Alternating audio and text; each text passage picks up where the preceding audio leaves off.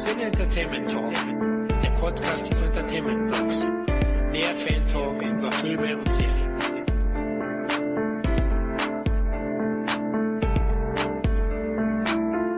Hallo liebe Hörer zu einer weiteren Ausgabe unseres lockeren Filmfan Talks.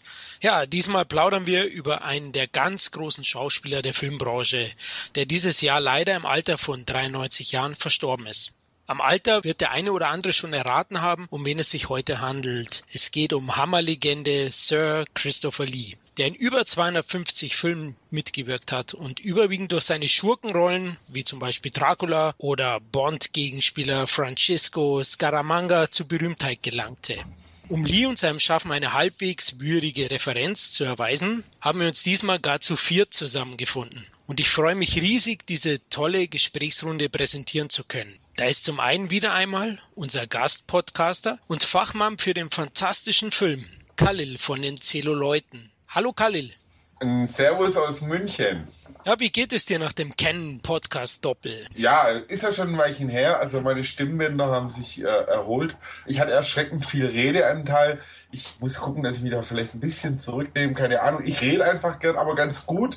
Ähm, ich habe natürlich mir auch den einen oder anderen Kennenfilm so in der Nachschau nochmal angeschaut. Ähm, ja, Hast du die Feuerwalze nachgeholt?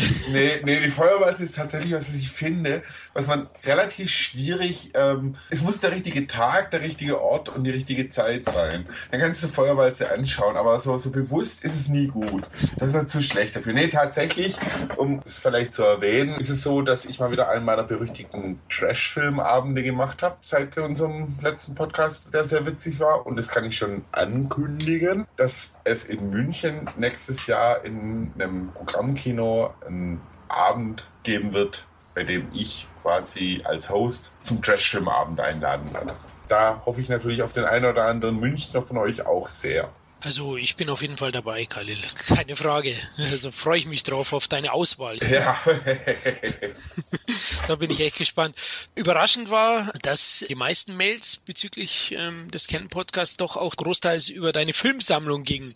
Einige Hörer würden sich über Bilder von deiner Filmsammlung wünschen. ah, ah ja, okay. Ähm, ja, meine, also als ich hier eingezogen bin, habe ich mal Bilder gemacht von meiner Sammlung. Da ist natürlich inzwischen auch wieder einiges dazugekommen. Also es steht wieder genug doppelreich drin oder ist gestapelt. Ich kann mal gucken, was sich machen lässt. Ähm, da werde ich vielleicht mal euch ein paar Fotos zukommen lassen. Dieses Ding wächst und wächst und wächst, ja. Oh, wäre coole Sache. Okay, schauen wir mal, ja. Zum anderen, ja, sind die Jungs vom Entertainment Blog dabei. Da ist einmal der Dominik. Hallo Dominik. Hi. Alles senkrecht bei dir? Kann mich nicht beschweren. Also waagerecht wäre jetzt auch bei dem Thema ein bisschen schlecht. Äh, müsste man schon wieder Holzuntergrund und Holzdeckel noch beischaffen. Aber nur um sicher zu gehen, habe ich heute Abend tatsächlich dann noch mal eine Portion Knoblauch aufs Baguette geschmiert. Ähm, man weiß ja nicht. Ne? Und in, an dem Punkt werden wahrscheinlich alle Hörer froh sein, dass wir keinen Geruchspodcast übertragen. Ja, anscheinend vor allem wir beide sind schon todesmutig. Ja? Nachdem wir jetzt erst das Wasteland überlebt haben, trauen wir uns im Vampir bevölkerte Gruften als nächstes. man muss ja irgendwo hin, wo man sich steigern kann. Also warum nicht nach Transsilvanien? Da hast du recht. Jetzt haben wir schon vorweggegriffen, aber ist ja klar, welche Ära wir heute besprechen werden. Gut, dann ist der Kevin wieder dabei. Hallo Kevin. Hallo Florian. Ja, was läuft bei dir? Alles normal wie immer. Hast du ein paar Filme nachgeholt? Hast du einen Kredit aufnehmen müssen? Weil viele Hammer-Filme sind ja vergriffen. Äh, hätte ich gemacht, wenn ich irgendwo noch einen Kredit bekommen würde. Aber wie gesagt, wenn jetzt noch mal ein Banker zuhören sollte, ich unterschreibe alles. Wenn dein Englisch gut ist, empfehle ich dir einfach mal auf den UK-Markt zu schauen, weil da kriegst du für die Hammer-Sachen relativ für kleines Geld auch einen schönen Boxen. Ich weiß gar nicht, ob alle in Deutsch rausgekommen sind, aber ich denke, ich habe fast alle und ein Teil aber auch in Englisch, weil Hammer hat ja wirklich ein Riesenrepertoire. Aber wenn, wie gesagt, billig kaufen, England kaufen. Okay. Ohne Untertitel. Ist schon hart. Ich muss ja sagen, ich bin inzwischen sehr froh, äh, ohne jetzt Einbrecher animieren zu wollen, aber ich bin ja sehr froh, dass ich etliche von diesen inzwischen vergriffenen deutschen Veröffentlichungen äh, hier stehen, liegen und vor allem, das möchte ich auch betonen, auch zweireihig irgendwo gestapelt habe. Ähm, das führt aber langsam auch dazu, dass ich dann so zum Zweithaus tendiere, weil ähm, ich habe dasselbe Problem wie Khalil auch. Die Sammlung wächst und wächst, das Haus dummerweise nicht mit. Ähm, also müssen irgendwann entweder Betten und Kleiderschränke eliminiert werden oder man muss sich was anderes einfallen lassen. Ja, das ist schon unangenehm. Also ich habe auch eine große Sammlung und ich habe ja auch eine Frau dahinter, die da immer wieder schimpft, was kaufst du denn da wieder und brauchst du das wirklich? Und die fünfte Edition. Ach, du auch.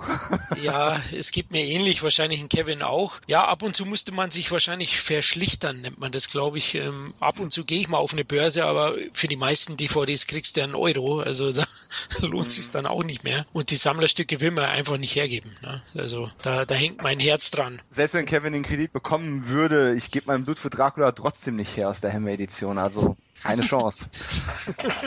okay, gut. Ja, der letzte im Bunde ist meine Wenigkeit, der Florian. Also, heute widmen wir uns dem Fürst des Makabren. Wie schon erwähnt, war der 1,96 Meter große Schauspieler in unglaublich vielen Streifen zu sehen, sodass uns schnell klar geworden ist, dass sein Schaffen in einem Podcast eigentlich nicht zu bewältigen ist. Daher haben wir uns entschieden, seine filmische Vita in mehreren Ausgaben zu thematisieren. Aber aktuell wissen wir wirklich nur nicht, wie viele Ausgaben es werden. Vielleicht nur zwei, vielleicht zehn. es werden zehn. In Teil 1 heute fangen wir auf jeden Fall mal in chronologischer Reihenfolge an und thematisieren die Hammerzeit von Christopher Lee. Weil hier konnte er durch seine Dracula-Darstellung seinen endgültigen Durchbruch feiern, was ihn aber auch schlussendlich leider auch immer als Schurkendarsteller festgelegt hat. Das war sicherlich der Nachteil daran. Ja, dann legen wir mal los. Was verbindet ihr mit Christopher Lee und seinen Auftritten in den Hammer-Filmen? Dom, magst du mal starten? Ich habe die Hammer-Filme erst viel, viel später für mich entdeckt, als ich darüber gelesen habe. Das war immer so der, der heilige Gral, ähm, mal diese ganzen Dracula-Filme, über die man so viel gelesen hat als Kind schon, das mal irgendwann nachzuholen. Dann kam sie nach und nach auf DVD raus und man hat das dann alles mal nachholen können. Das ZDF war ja jetzt nicht gerade so, dass es äh, im Vorabendprogramm äh, alte Dracula-Filme äh, im, im Endlosschleife gespielt hätte. Von daher war es in der Kindheit leider gar nicht so möglich. Ich verbinde mit Christopher Lee aber auf jeden Fall das, was auch sein Freund und Kollege ähm, Peter Cushing immer wieder hervorruft. Das ist dieses, ja, er ist auf Schurkenrollen abonniert, aber er strahlt trotzdem diese, diese Würde, Eleganz und er flößt Respekt ein, ohne dass er dafür Leute quälen müsste. Was er natürlich als Dracula trotzdem getan hat, aber Christopher Lee an sich ist einfach schon eine Präsenz. Und ich stehe heute ein bisschen zwiegespalten da, ähm, auch gerade jetzt in dem, in dem Jahr, in dem er verstorben ist und ich ähm, dann immer wieder lese in Zeitungen, ja, ähm, Herr der Ringe-Darsteller verstorben. Und das erinnert mich in etwa auch daran, als Peter Cushing damals verschied, äh, 94, wenn mich nicht alles täuscht. Und ich habe damals einen Nachrichtenbeitrag gesehen und ja, der Darsteller aus Star Wars, Peter Cushing, ist gestorben. Jetzt könnte man sich für Christopher Lee freuen, der ja Zeit seines Lebens ein bisschen mit der Dracula-Rolle äh, gehadert hat es hat ja viel zum Typecasting geführt und er musste immer wieder das Cape überstreifen, obwohl er schon lange keine Lust mehr hatte. Und er ist diesen Ruf ja im Endeffekt dann doch losgeworden, was mich für ihn freut. Aber letzten Endes wird er dann wiederum für Dinge in Erinnerung behalten, die sein Schaffen auch nicht gerade dominiert oder ausgemacht haben. Zumindest nicht in meinen Augen. Äh, in meinen Augen ist, gehört er einfach zu dieser überschaubaren Riege der britischen Gentlemen des Horror, die es heute einfach nicht mehr gibt. Schönes Wort. Khalil, was verbindest du mit ihm? Ich meine, das ist mal wirklich ein tolles Vorwort, muss ich echt sagen. Danke. Ich bin ja, glaube ich, ein bisschen der Älteste hier in der Runde mit über 40, oder? Ja, 40 bin ich auch schon. Ja. Also jedenfalls, ich habe viel von diesen Hammer-Sachen tatsächlich im Fernsehen gesehen. Also da lobe ich mir unser, unsere Dritten, weil da gab es schon äh, relativ früh immer mal so Gruselabende, übrigens auch an Halloween mit Dr. Masurke, zumindest bei mir in Baden-Württemberg damals. Und da bin ich dann schon auch in jungen Jahren 12, 13, 14 mit dem Film in Berührung gekommen. Und natürlich ist das, was du mit Christopher Lee äh, und Hammer verknüpfst, einfach diese ikonografische Darstellung von Dracula. Also ähm, es gab meines Erachtens zwei wirklich extrem große Dracula-Darsteller und Christopher Lee war definitiv einer. Er hatte die Präsenz für diese Rolle. Und ja, er hat natürlich ein bisschen da später drunter gelitten, war auf die Rolle schon ein bisschen festgenagelt oder beziehungsweise auf dieses Bad Guy-Ding. Aber großartiger Darsteller und, und muss echt sagen, also gerade seine Rolle in Dracula ist einfach so groß gewesen. Also da ziehe ich heute noch meinen Hut. Also ja, Ich muss ganz ehrlich sagen, ich bin ja auch 40, ich bin 75er Jahrgang, aber ich habe die damals nicht gesehen. Aber in den dritten habe ich wahrscheinlich nicht so rumgeforstet. Da gab es wahrscheinlich hier in München nur Bayern 3. Vielleicht hatten die die nicht so oft gezeigt, aber die sind irgendwie an mir vorbeigegangen. Ich habe sie erst dann später gesehen. Ich meine, kann man ja auf OFDB mal nachschauen, wann so die Ausstrahlungstermine waren. Mich hat übrigens Christopher Lee auch tatsächlich ein bisschen in Schwierigkeiten gebracht, weil also es, ich meine, was wofür ja Hammer auch bekannt ist, ist einfach und da hat der Christopher Lee auch in sehr vielen mitgewirkt.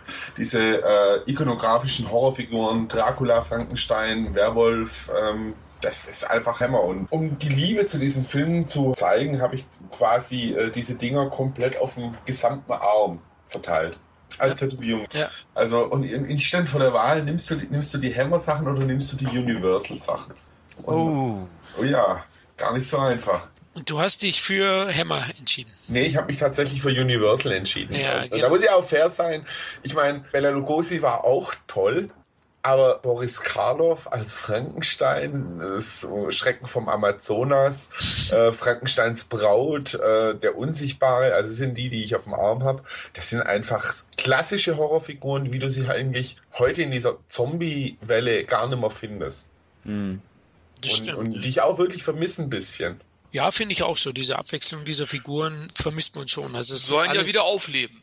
Mhm. Also und Universal ist ja drauf und dran, auch die alten Figuren wieder, äh, ich meine, sie haben es ja mit der Mumie zum Beispiel auch gemacht oder auch mit anderen Horrorfiguren, aber sie wollen ja jetzt, so wie ich das weiß, wieder eine ganze Reihe von äh, diesen klassischen Figuren verfilmen. Ähm, ich weiß nicht, also ich weiß nicht, ob ich es so gut finde. Es kommt der alte Mann mit einem Stock und einem Kissen im, äh, ja, ja, scheiße.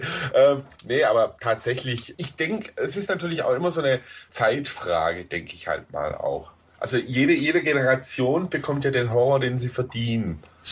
Und ähm, das hat ja schon seinen Grund auch, warum diese Zombie-Welle gerade so erfolgreich ist oder warum auch diese Psycho-Horror-Slasher ihre Daseinsberechtigung haben, die, die Geisterfilme und ähm, gerade Dracula war auch so ein bisschen so ein Zeitgeisting. Ich finde, das, das haben auch spätere Hammer-Produktionen haben diesen Zeitgeist auch noch unfreiwillig komisch eingefangen, um es mal nicht vorwegzugreifen. Aber ich rede schon wieder zu viel.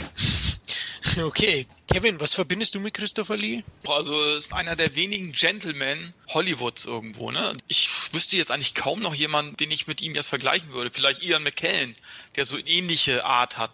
Aber mhm. ich habe zum Beispiel Christopher Lee auch mal gerne mit Vincent Price zum Beispiel verglichen. Weil ich mochte auch diesen Vincent Price, der hatte auch diesen Gentleman, äh, ja, dieses Gentleman-Spiel sozusagen.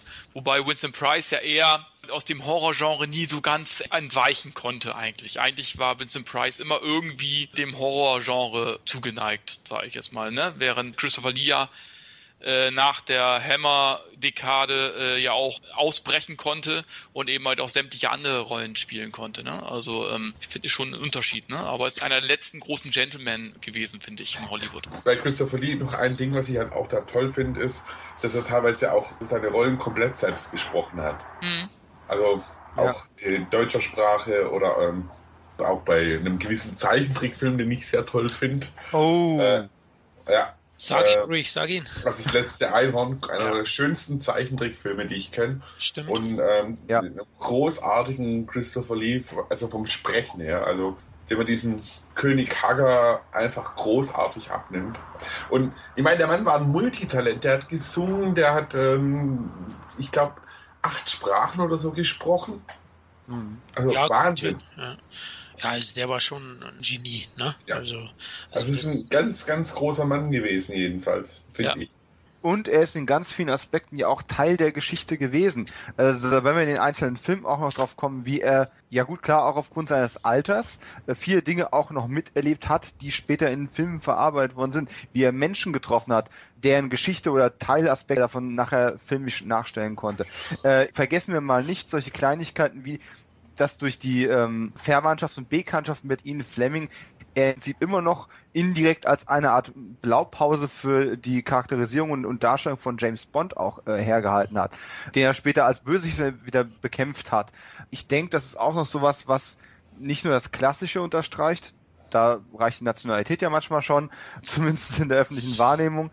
Äh, aber auch diese, diese Verwurzelung in der Realität, bei all dem Horror und bei all dem Übernatürlichen, was er sonst noch mitgemacht hat. Ja, und dann nimmt er als, als Kreiser Rentner, wo alle anderen sich tatsächlich aufs Sterben vorbereiten, nimmt er Metalplatten auf. Das ist Sag einfach... Das, ja, das hat einfach, das hat Stil.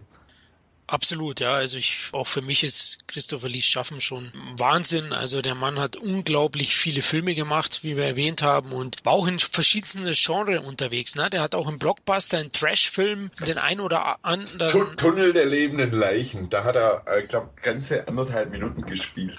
Und, und, stand auf dem Cover riesengroß, oder? Ja, damals? natürlich, total. Christopher Lee. Und Aber er war sich auch nicht zu schade, auch mal in anderen Produktionen zu spielen, ne? Ja, ey, hallo. Siebenseiter genannt.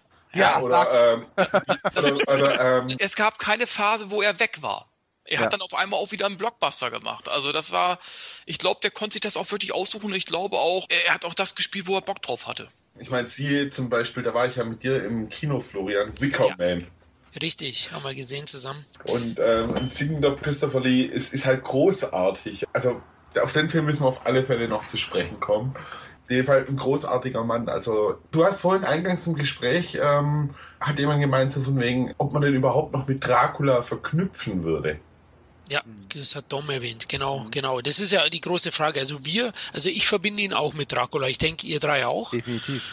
Ja, die Figur, ich meine, äh, Dracula ist halt ein Archetyp. Ich meine, Vampire sind natürlich nach wie vor Teil von fantastischen Kino und sind auch nach wie vor jetzt nicht so ähm, eingestaubt wie ein Frankensteins Monster zum Beispiel oder der Unsichtbare.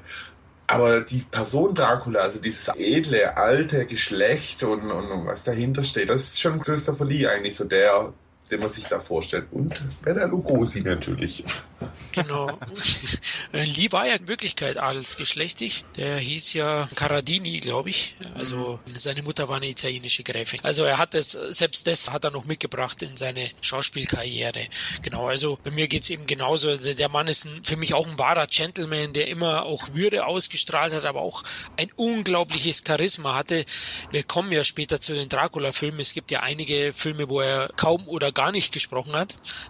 Mhm. Allein mit Blicken und ja, Gesten Furcht verbreitet hat und alle an die Wand gespielt hat, großteils, außer Peter Cushing, auf den kommen wir dann auch noch, der sicher auch sehr wichtig war, sein Kumpel. Und ja, klar, ich, ich gönn's ihm auch, dass er am Ende dann wirklich noch mit Herr der Ringe, ich meine, der Mann war Sauroman, der Mann war ein Sith Lord in Star Wars, er war eben ein Gegenspieler in Bond, also er hat in den drei größten Franchise wahrscheinlich aller Zeiten mitgemacht. Das ja, muss man auch erst mal Aber stellt ihr euch das nicht auch so etwas seltsam vor, wenn dann George Lucas auf ihn zukommt und sagt, pass auf, ich habe eine Rolle, damit kommst du endgültig von Dracula los. Das hat überhaupt nichts mit dem blutsaugenden Grafen zu tun. Pass auf, du wirst eine düstere, dunkle, mysteriöse Gestalt spielen. Du wirst ein schwarzes Cape tragen. Hat überhaupt nichts mit Dracula zu tun. Nichts. Du wirst ein Count sein. Da, da, da kommt kein Mensch auf den Vampir. Und wir nennen dich Duku. Klingt nicht mal ähnlich wie Dr Nein! Kein Mensch. Du wirst was ganz was Neues machen. Ja, aber mein äh, Gott. Das ist äh, George Lucas und es kommt ja bei ganz vielen Star Wars-Figuren machen, muss man ja. fairerweise sagen. Ähm, ja. Vorab finde ich, man muss schon fair sein und ähm, auch festhalten, dass Christopher Lee halt auch schon vor der Hammer-Ära eigentlich echt extrem einiges an Filmen ja. gedreht hat. Und auch coole Filme. Also Panzerschiff Graf Spee finde ich zum Beispiel einen ziemlich coolen Film. Der ist gut, ja. Natürlich hätten wir noch weiter vorn anfangen können, aber wir wollten natürlich hier einen reißerischen Podcast bieten. Also Dracula und Hammer hört sich einfach gut an, da sind die Klickzahlen gut, Khalil. nein, nein, nein, der, das ist einfach, also wenn du mal diese Filmografie, ich habe die hier auf zwei DIN A4 Seiten liegen, ist oh. halt schon äh, von 1948 bis 2006 in Film mitgewirkt. Das ist Wahnsinn eigentlich. Quizfrage. Welchen Christopher Lee Kinofilm habt ihr zuerst tatsächlich auch im Kino gesehen? Also damit quasi die ganze äh, dritte Programme-Ära mal außen vor gelassen. Boah, es war. Puh. Ich guck mal in die Filmliste, ob ich da was sehe. Ich fange mal an, weil ich weiß es zufälligerweise auswendig. Sleepy Hollow. Ist ja kein klassischer Christopher Lee-Film, war aber definitiv der erste, den ich im Kino gesehen habe, wo er eine Rolle drin gespielt hat. Also ich sag jetzt mal ganz vorsichtig äh, Gremlins 2, glaube ich, bei mir. Stimmt. ich glaube, ich muss Khalil recht geben. Den habe ich, glaube ich, auch im Kino gesehen. Ja, also ich habe ihn definitiv im Kino gesehen. Ja, ich auch. Äh, ich habe bloß gerade geschaut, ob da das letzte Einhorn, ich glaube, das habe ich auch, ich bin mir nicht sicher, ob ich das letzte Einhorn im Kino gesehen habe. Vom Alter her müsste es hinkommen. Das war bei mir Videothekenfilm. Bei mir war letzte Einhorn der erste. Den habe ich im Kino gesehen. Ich habe mir in die Hosen gepfiffen vor dem, vor dem hm. Stier, vor dem roten. Das war 82, also Ja, mit sieben, da bin ich. Nee, ich glaube, im, im Sommer lief der irgendwie dann nochmal. Die liefen doch früher öfters im Ja. Sommer so Wiederaufführung. Ich habe ihn dann, glaube ich, mal mit acht, neun gesehen. Kevin, kannst du dich erinnern? Ja, Gremlin 2 kann hinkommen bei mir auch, ja. Oder Police Academy 7? Nee, den habe ich nicht mehr im Kino geguckt. den, den- also den, habe ich ja wirklich mit Schrecken noch auf DVD habe ich mir den noch angetan. Ja? Mission in Moskau. Und der war sogar auf Platz 1 der deutschen Kinocharts. Das darf man nicht vergessen. Ja, dank Christopher Lee. Äh, dank Christopher Lee, ne? Also, äh, nee, aber das finde ich immer so gut an Christopher Lee. Er hat, glaube ich, viele Jobs gemacht, einfach um Geld zu verdienen. Ja, früher hat man nicht die Millionen verdient, wie heute. Aber ich glaube, dann hat er auch später einfach auch die Rollen genommen, wo er einfach Bock drauf hatte. Oder er konnte sich das ja letzten Endes aussuchen. Und da war das scheißegal, ob das Trash war oder ob das ein Blockbuster war. Das imponiert mir irgendwie bei ihm. Und er hat irgendwo jeden Film, äh, egal ob es jetzt ein grottiger Film war oder nicht, hat er irgendwie auf jeden Fall mit seinem Dasein äh, aufgewertet. Wahres Das finde ich auch. Ja. Ja. Und man, man muss auch zu seiner Ehrenrettung sagen, ich meine, ich habe mich ein bisschen über die Star Wars Geschichte lustig gemacht. Wahrscheinlich wird er sich aber gedacht haben, was für meinen Freund Peter Cushing gut war in den 70ern. Das wird für mich auch okay sein. Gut, dann kamen die grünen Wände, aber das ist wieder eine andere Geschichte. ja, aber es war sicher kein Fehler für ihn. Ich denke, dass er das nicht Nein, um bereut Himmels hat. Willen. Und auch die ganze ähm, Stimmarbeit, die er dann in den Animationsinkarnationen äh, auch machen konnte. Also er hat da ja durchaus nochmal eine, ähm, eine Präsenz auch geschaffen für eine ganz andere ähm, Generation von Kinozuschauern. Also ich Gut. mir wirklich gut vorstellen, äh, ein ganzes Hörspiel nur mit der Stimme von Christopher Lee mir Mhm. anzuhören. Also ich glaube, das würde, äh, ich glaube, es gibt sich Schöneres als ein Hörspiel äh, gesprochen von Christopher Lee. Allein die Stimme ist schon imposant. Ne? Ja, absolut, ja. Okay, jetzt sind wir so mittendrin. Komm, lasst uns gleich loslegen. Dann fangen wir mal in chronologischer Reihenfolge an mit den Hammer-Filmen. Gut, wie Khalil schon gesagt hat, ich glaube seit 1947, 48 hat er Filme gedreht. Aber den Durchbruch hat er erst eigentlich endgültig mit der Hammer-Ära erlangt. Ähm, ja, fangen wir mal an mit, nein, wir fangen nicht mit Dracula an. Davor hat er noch Frankensteins Fluch gedreht. Der ist 1957 entstanden und war ja eigentlich so einer der ersten oder Hammer-Filme, die so stark in Richtung Horror gingen. So habe ich das in Erinnerung, habe mir das mal so notiert zumindest, dass es auch die Geburtsstunde des Hammer-Horrors war letztlich, Frankensteins Fluch. Und die hatten ja auch davor, Hammer hat ja davor auch schon einige Filme gedreht, aber eben Frankensteins Fluch ist dann zu einem riesigen Erfolg geworden, der auch glaube ich, schon auch viele Maßstäbe für Hammer gesetzt hat. Ich verbinde ja immer mit Hammer, also die Stärken der Hammer-Filme ist die beängstigende Stimmung der Filme. Also die haben eine unglaubliche Atmosphäre. Sie sind in Shocking Color gedreht, ja, so hat man das damals verkauft. Also es waren ja, ich glaube, entweder ich lüge jetzt oder ich habe recht. ich glaube, ähm, Frankenstein, Dracula und Mumie und die Werwölfe, das waren die ersten Farb-Horrorfilme über diese Figuren. Ich glaube, davor gab es ja nur Schwarz-Weiß-Versionen von den. Filmen. Ja, ich glaube schon, dass es so war. Und eben Frankensteins Fluch ein Remake. Ne? Das Original finde ich auch gut von Universal mit Boris Karloff, hat der Khalil vorhin schon erzählt. Und ähm, Hammer hat sich eben an dieses Remake gewagt und hat absolut gewonnen. Der Film ist ein riesiger Erfolg geworden. Christopher Lee, aus eurer Sicht, hat er da profitieren können? Er war ja nicht der Star des Films, oder? Von Frankensteins Fluch. Was heißt profitieren? Ich möchte an der Stelle gleich mal sagen, der Boris Karloff Frankenstein, äh, den Khalil auch vorhin schon ins Spiel gebracht hat, ist definitiv ikonischer als Christopher Lees Frankenstein, oder besser gesagt, Christopher Lees Frankensteins Kreatur, weil Frankenstein ist immer noch Peter Cushing und ich denke, der hat da wesentlich mehr noch seinen Film daraus machen können. Nichtsdestoweniger muss man berücksichtigen, Lee steckt in diesem Gesichtsmake-up den ganzen Film über und spielt quasi ohne Dialog nur mit ähm, mit physischer Präsenz und spielt da schon eine seiner großen Stärken auch aus. Und natürlich kann man jetzt unterstellen, er ist auch wegen seiner Körpergröße und seiner, seiner Physis überhaupt erst besetzt worden. Aber dieser Film, Frankensteins Fluch, hat ja schon in unglaublich vielen Belangen den Grundstein gelegt. Terence Fisher hat Regie geführt, der später dann eben auch äh, den Dracula übernommen hat und dieses Team Peter Cushing, Christopher Lee auch etabliert hat, die ja durchaus in verschiedenen ähm, anderen Formen noch aufeinander getroffen und immer gut funktioniert haben. Und von daher, ob das jetzt dann ein Christopher Lee-Film in dem Sinne ist, nein, wahrscheinlich nicht, aber er hat das Mitleid für die Kreatur dialogfrei und auch ohne das ikonische Make-up von Karloff trotzdem irgendwo im Zuschauer erwecken können. Und obwohl ich äh, natürlich Cushing hier viel stärker finde, ähm, ist es eine, eine starke Leistung gewesen, die ihn für neue Aufgaben auch empfohlen hat. Und sei es auch nur eine physische Rolle. Absolut. Also ich finde auch Cushing mit seiner brillanten Darstellung prägt den Film. Ja, also er spielt sich zum Star. Deswegen habe ich diese Frage gestellt, wie stark konnte Lee von diesem Film profitieren? Denn letztlich hat man ihn ja nicht wirklich erkannt. Ne? Er von von dem Make-up her und so muss man zweimal hinschauen, dass man Lee erkennt. Mhm. Ich glaube, letztlich sieht man nur seine Augen wirklich, oder? Also es ist schon fast bis zur Unkenntlichkeit. Also es ist ein ziemlich gutes Make-up. Ja.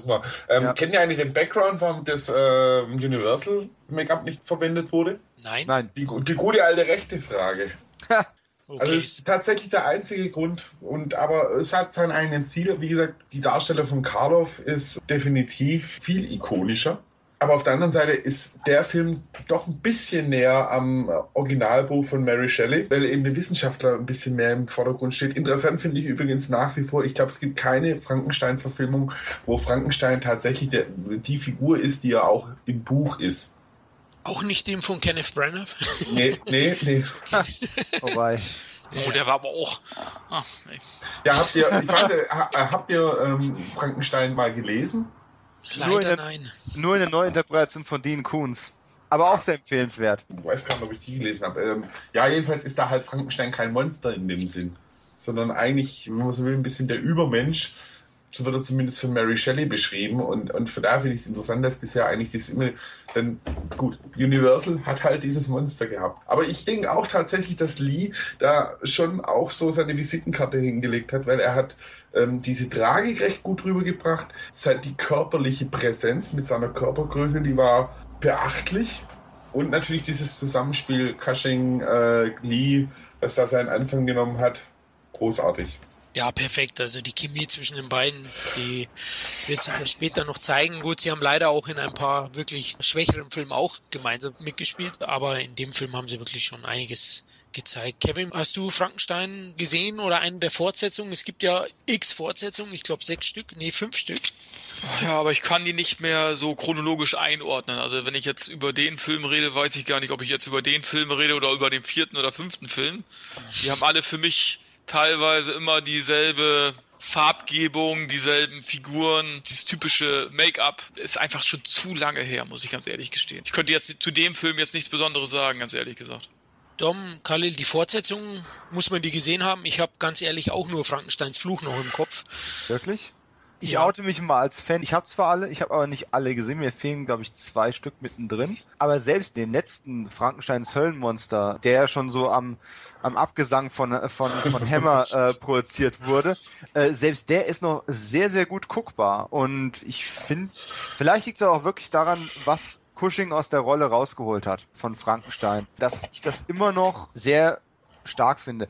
Ich kann die Argumentation von Kevin absolut nachvollziehen. Das gilt ja im Prinzip artverwandt auch für die Dracula-Filme und eigentlich alle Hammer-Produktionen. Man erkennt den Hammer-Film eigentlich sofort, bis auf wenige Ausnahmen, wenn man ihn anmacht, an dieser Farbgebung, an diesen Gesichtern, die man immer mal wieder sieht, an diesen Kulissen.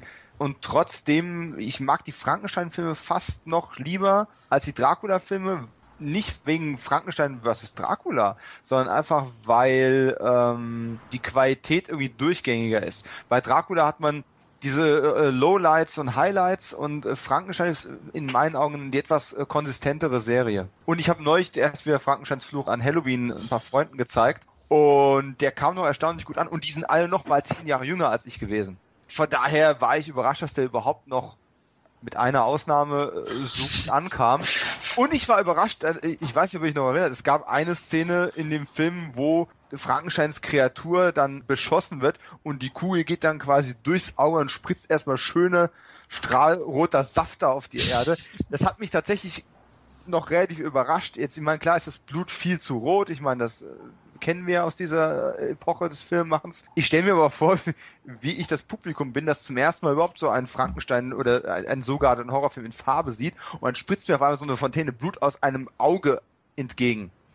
Ja, eigentlich schade, es war schon so abgestumpft, dass wir es gar nicht mehr so spektakulär empfinden. Aber es war schon, ich finde den ersten immer noch sehr gut guckbar und die Fortsetzungen definitiv auch für Frankenstein-Fans ein Blick wert. Okay, würde ich eigentlich so unterschreiben. Ist wahrscheinlich auch im Moment sehr schwer zu bekommen. Also ich glaube. Teilweise ja. Ja, die sind sehr, also ein paar, ich glaube, Söllenmonster ist immer noch super teuer. Ja. Und bei den anderen müsste ich nachschauen. Also ein Vibe liegt bei, liegt bei 50 Euro gerade. Ah, okay. Ja, ich hab's übrigens doppelt. gleich auf Amazon damit. Das ist mein bester Tipp, bevor eine Neuauflage kommt. Ja, stimmt. Ähm, ja, also ich muss ganz ehrlich sagen, ähm, ich bin größerer Freund von dem Universal Frankenstein einfach. Und halt äh, Frankensteins Braut für wahrscheinlich den besten Frankenstein-Film aller Zeiten. Die Hammer-Frankenstein-Filme machen schon noch Spaß. Sie, sie werden mit der Zeit ein bisschen cheesy. Man merkt auch diesen Abgesang an, aber es ist halt, ist halt klar, ich meine, Hammer hat da geliefert einfach. Also muss man einfach so sagen und, und man hat sich diese Filme, ähnlich wie diese, wie auch eine Filmserie wie Edgar Wallace funktioniert hat, hat man sich eben wegen bestimmten Merkmalen auch angeschaut. Und es war natürlich Peter Cushing zum großen Teil und, und, und die, diese Stimmung, dieses ja, Nebel und also definitiv noch schaubar. Allerdings ziehe ich tatsächlich die Dracula-Filme vor. Oh, interessant. Also ich ziehe auch die Dracula-Filme vor. Ich schlage mich jetzt mal auf die Seite, Dominik. Aber ist Geschmackssache. Es war ja eigentlich auch das beste Team, würde ich sagen. Ne? Mit letztlich äh, Lee, Cushing und Terence Fisher. Du hast ihn vorhin erwähnt. Ich meine, sicher der beste Hammer-Regisseur, oder? Ja, definitiv. Ja, definitiv. Also er galt ja auch als sehr effizient und schnell in den Dreharbeiten. Also, also das musstest du auch sein bei Hammer. ja. Absolut, aber er hat auch wirklich große Qualität abgeliefert. Du hast es ja erwähnt, dass es wird ja noch einige cheesy Streifen geben. Ich freue mich jetzt auch. Wir werden jetzt, glaube ich, gleich auf den ganz großen Christopher Lee Hammer Film kommen, der ein Jahr später veröffentlicht wurde. 1958, nämlich Dracula, oh, in dem Christopher Lee den Fürsten persönlich spielt. Dr. Blutsauger und ähm, dadurch auch seinen Durchbruch feierte. Dracula glaube ich, hat jeder von uns gesehen und musste überraschend feststellen, dass der FSK 12 ist auf der DVD. Habe mir aber dann nochmal angeschaut und muss sagen, ist okay. Ab 12. Aus heutiger Sicht ist das okay. Also da wird niemand zerrissen oder so. Weil mich wundert immer wieder, wie zum Beispiel Zombie-Serien FSK 16 durchgehen heutzutage. Es gibt ja einige Walking Dead Folgen, die laufen FSK 16 und da geht's ab. Das ist unglaublich. Ja. Aber der ist da schon eher gediegener, Dracula. Oder würdet ihr auch sagen, jetzt vom Gewaltgrad her aus heute, also der erste natürlich, ja. Sie steigern das ja auch schon ziemlich. Aber sind wir mal fair, das ist auch 60 Jahre her. Ja.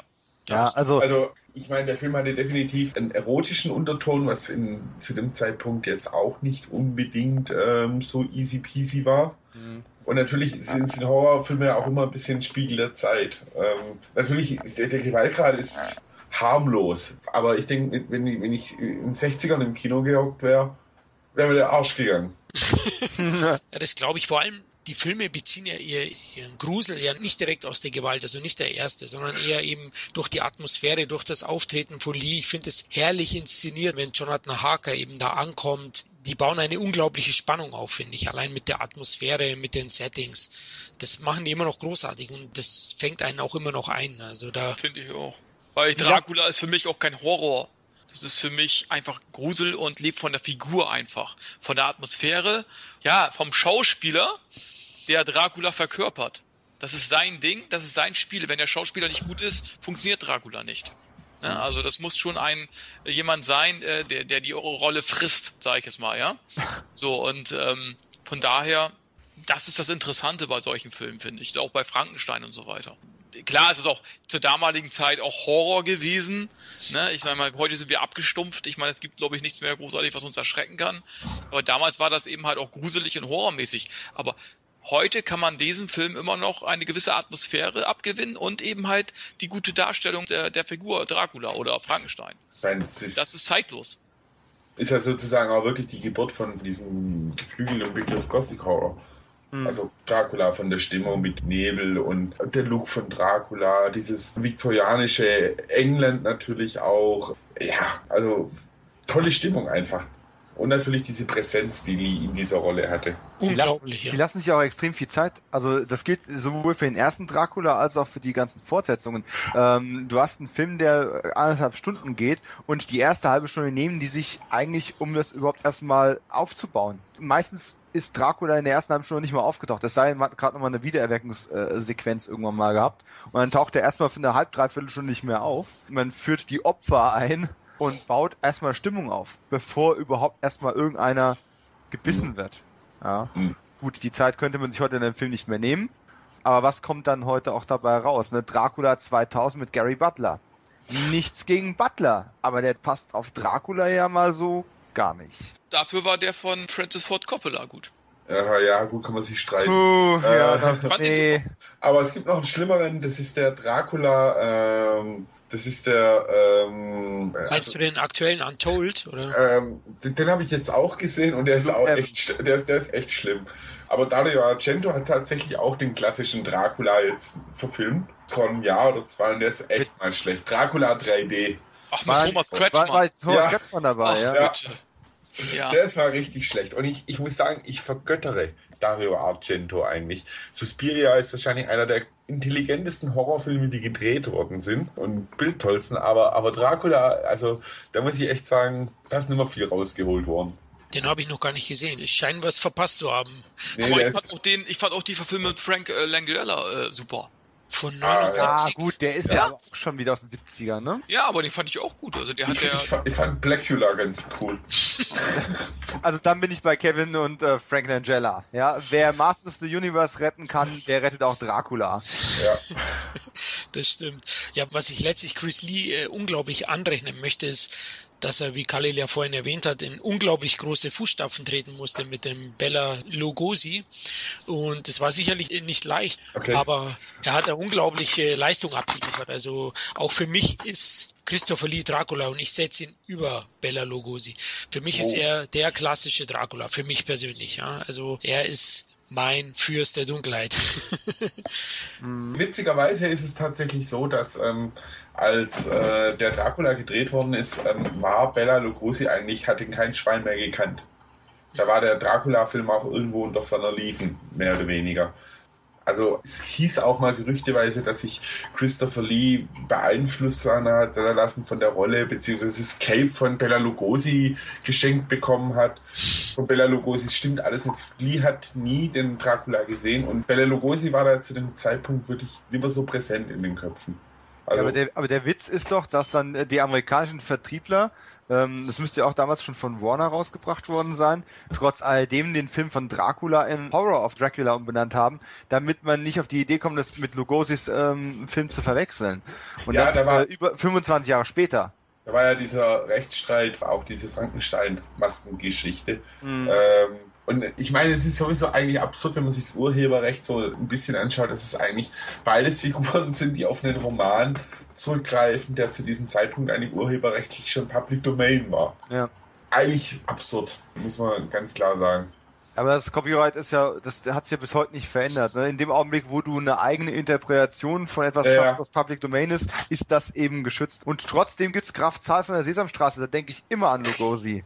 Ja, Lugosi, also wie gesagt, Lugosi habe ich auf dem Arm. Wobei seine Darstellung, muss man ganz klar sagen, also ich finde wahrscheinlich, wenn du jetzt einen jungen Menschen vom Fernseher setzt und ihm Lugosi zeigst und dann Christopher Lee, würde er sagen, Christopher Lee war cooler. Also Lugosi ist wahrscheinlich schon ein bisschen cheesier da. Und ich meine, nicht nur ohne Grund hat man ja bei den ganzen Hammer-Filmen dann auch immer wieder Lee in diese Rolle besetzt von einem Vampir, wenn es irgendwie gegangen ist. Stimmt, also er war ja x-mal tätig als Blutsauger, genau. oh ja. Man muss es vielleicht auch nochmal so deutlich sagen, wir haben es ja schon ein paar Mal anklingen lassen. Lee hat es einfach sexy gemacht, Vampir zu sein. Und zwar lange bevor Twilight es unsexy gemacht hat, Vampir zu sein. Das stimmt absolut, wie er da die Treppe runtergeht. Ich kann mich erinnern, ich habe mir nochmal angeschaut letztens und wenn er den da begrüßt, erst einmal schüchtert er dich ein, aber er hat auch irgendeine Eleganz. Ne? Er kommt da runter, nimmt ihm den Koffer, trägt ihm den hoch, den Haker. Also der hat das schon sehr, sehr gut verkörpert, ja. Was mir noch aufgefallen ist oder was auch typisch war anfänglich, die Hammerproduktionen, sie haben schon einen, ja, Humor hat man da eigentlich suchen müssen. Ne? Die waren ernst. Wenn, dann war der Humor eher unfreiwillig, oder? Oder habe ich das noch falsch in Erinnerung? Nee, ist absolut richtig. Also Cushing hat ja, also diesen Van Helsing unglaublich, ja, seriös und ernst gespielt und glaubhaft und er, glaube ich, macht auch sehr, sehr viel aus, dass Dracula funktioniert hat als Gegenspieler. Er hat ja leider, glaube ich, nur einmal Van Helsing gespielt, wenn Lee Dracula war, oder? Hat er nochmal? Mm, Nein? Nein, dreimal. Vergiss die 70er-Epoche nicht. Ja gut, dann war es in der Fortsetzung nicht. Genau, ein Blut für. Dracula, okay. In der Fortsetzung, die direkte Fortsetzung war mit Cushing als Van Helsing, aber ohne Dracula und dann hat sich das so geändert, dass man Dracula zurückbrachte und Van Helsing irgendwie komplett ignoriert hat. Warum auch immer. Okay, da habe ich mich wieder mal hier verschrieben. Schneide ich lieber raus. Sonst mache ich mich noch unglaubwürdig. So. Also, Spaß. Ähm, genau, also Cushing hat schon sehr, sehr viel Einfluss gehabt, glaube ich, dass die Filme auch erfolgreich waren. Die beiden sind ja sehr, sehr dicke Freunde gewesen, äh, lange Zeit. Und ich habe ja auch so einen, so einen tollen spanischen Horrorfilm hier daheim, den halte ich immer hoch, der heißt Horror Express. Das ist, ja, der, ist, der ist super. Der ist super, gell? Das ist das Ding aus einer anderen Welt in einem Zug. oh Gott. Hast du den nicht gesehen, Dominik? Nein, also nein aber ich habe gerade das dringende Bedürfnis, ihn zu sehen. der ist wirklich gut. Also ich habe den damals in ORF gesehen. Hier in München konnte man ja früher zumindest beide österreichischen Sender empfangen. Und da hat man dann wirklich sehr, sehr gute Filme sehen können. Da lief ein Alien um Viertel nach neun, wo ich dann zwölf Jahre alt war. Ja, also die Österreicher haben sich da noch nie so viel geschissen wie wir Deutschen da bei solchen Sachen. Und also Horror Express kann ich nur empfehlen, Leute, aber der ist, glaube ich, auch ich weiß jetzt nicht, ob er, ob er aktuell zu erwerben ist, aber der ist wirklich. Es, es gibt den äh, in einem, äh, von einem kleinen Label gibt es den als österreichische Fassung. Ich habe den hier. Ah, sehr gut. Also der ist wirklich, also mir gefällt der. Da spielt ja auch Kojak mit, ne? Der hat wirklich einen sehr, sehr guten Cast auch. Du bist du sicher, dass der nicht italienisch ist? Ja, es kann sein. Spanisch, Italienisch, durch. Äh, ja, ist doch alles dasselbe. Griechisch. Madrid oder Mailand, Hauptsache Italien. Äh, also ich glaube, es ist ein italienischer Film. Also okay. sorry, dass ich klug scheiß. Na, ist kein Problem. Nee, passt. Also, jetzt habe ich schon wieder was falsch gesagt. Also Leute, ich klinge mich dann aus. Nein, nee, ähm, Aber vielleicht sage auch ich was Falsches. Also ich bin, ich schaue mal nach. Ach, in den, in den 70er, 60ern war doch alles irgendwie eine Co-Produktion. Also da gab's ja, da ist ja alles gemixt. Ah, hast du hast recht, das ist ein spanisch-britischer. Oh, okay, siehst du. Also. Okay, also Karamba. Machen wir weiter. Ne, also Horror Express auf jeden Fall kann ich euch mal empfehlen, aber der läuft eigentlich kaum mehr im Fernsehen, also ist nur schwer zu bekommen. Also Dracula 1958. Was mich jetzt wundert ist, dass es tatsächlich sieben Jahre gedauert hat, bis Christopher Lee die Fortsetzung gespielt hat. 1965 kam Blut für Dracula. Und jetzt kann ich gleich vorwegnehmen, das ist für mich der beste Lee Dracula-Film der hat mir am besten gefallen, der hat mich am meisten beeindruckt. Da habe ich schlaflose Nächte gehabt, wo ich den als Kind gesehen habe. Kevin, hast du den gesehen? Blut für Dracula oder Dracula? Wie fandest du die allgemein? Hast du ein Favorite? Wie gesagt, wie bei den Frankenstein-Filmen sind für mich alle gleich. Also von, von der Erinnerung her, ja. Mhm. Wie gesagt, ich fand Christopher Lee imposant in der Rolle. Fand auch, dass es der beste Dracula ist oder war. Von daher, aber ich kann mich nicht an die einzelnen Filme jetzt, äh, kann ich da jetzt irgendwelche Highlights oder so nennen. Das kann ich da nicht mehr, muss ich ganz ehrlich sagen. Wie fandst du Dom Blut für Dracula? Ich möchte mal ganz kurz auf den ursprünglichen Dracula eingehen. Einfach um nur mal einen Aspekt auch hervorzuheben. Wir haben schon davon gesprochen, dass die Filme ein heutiges Publikum sicherlich nicht mehr schockieren würden in irgendeiner Art und Weise. Aber ähm, wenn man sich das heute nochmal anschaut, also diese finale Konfrontation zwischen Van Helsing und Dracula, wo Van Helsing den Vampir vernichtet, ist auch ja, natürlich kann man das heute mit den Effekten besser machen, aber das sieht auch heute noch wahnsinnig gut aus. Und dieser Zerfall zu Staub, du kannst das mit CG machen, aber als reiner Maskeneffekt oder als Überblendeffekt, das ist ein sehr, sehr, sehr schön anschaubarer Effekt. Und ich denke, ein Stück weit hat man damals vielleicht, vielleicht unterstelle ich an der Stelle zu viel, noch gedacht, bleiben wir doch mal realistisch, der Dracula ist tot, warum sollten wir Dracula 2 machen und den wieder zurückholen? Wir haben ja noch Van Helsing. Also machen wir einfach einen Dracula-Titel, bringen Van Helsing rein und lassen den andere Vampire vernichten. Mit dem Dracula im Titel wird das schon ausreichen. Letzten Endes wissen wir, es hat im Endeffekt nicht gereicht, aber damit hat man schon mal zwei Jahre wieder überbrückt. Der kam ja, ich meine, 60 oder 61 dann auf den Markt. Dracula und seine Bräute meinst du wahrscheinlich. Richtig, genau. Und da soll, hatte man ursprünglich ja auch gesagt, komm, wir nehmen Lee wieder mit rein. Und Lee hat das Drehbuch gesehen und gesagt, ja, nee, danke. Äh, ich bin zufrieden mit dem Dracula, den ich gemacht habe. Das machen wir jetzt mal lieber nicht. Das macht die Sache irgendwie kaputt. Und ist auch nicht im Sinne von Bram Stoker kann man respektieren. Letztendlich ist er doch trotzdem irgendwann wieder eingeknickt. Äh, er hat es ja mal selbst irgendwann gesagt. Er fühlte sich so ein bisschen, als hätte man ihn permanent irgendwie emotional erpresst. So, nach dem Motto, sein Agent bekommt ein neues Dracula-Drehbuch auf den Tisch. Der Agent ruft bei ihm an und sagt, hey, Chris, neuer Dracula, wie sieht's aus? Er sagt, nein, kein Dracula mehr. Und dann ruft ein paar Minuten später der Studiochef an oder der Produzent an und sagt, hey Mann, machst keinen Dracula? Ich habe das Ding schon nach Amerika verkauft, mit dir in der Hauptrolle. Willst du, dass deine Freunde alle arbeitslos werden? Na gut, ich mache halt noch einen. So, und den gerade jetzt den von dir angesprochenen zweiten Auftritt von Christopher Lee als Dracula dann Jahre später in Blut für Dracula ist ja eine Sache, die dem Vernehmen nach vor allem so an ihn verkauft wurde, dass er eben durch diese Back-to-Back-Dreharbeiten mit Rasputin, der wahnsinnige Mönch, ähm, zugesagt hat, weil er eben Rasputin spielen durfte. Und dann gesagt, okay, wenn ihr mir den Rasputin gebt, dann drehe ich euch auch noch einen zweiten Dracula. Und dann kommen wir jetzt wieder an den Punkt, wo man sagt, hat er wirklich sich geweigert, die Dialoge zu sprechen oder waren im ursprünglichen Drehbuch schon keine mehr drin, wie es der Drehbuchautor behauptet hat in seiner Biografie. Darüber wird die Geschichte wohl niemals ein Urteil mehr fällen ähm, und nur die Beteiligten werden es wissen aber es funktioniert, es ist extrem effektiv. Wir haben vorhin schon betont, wie physisch Christopher Lee auch in dieser Rolle wieder gewesen ist.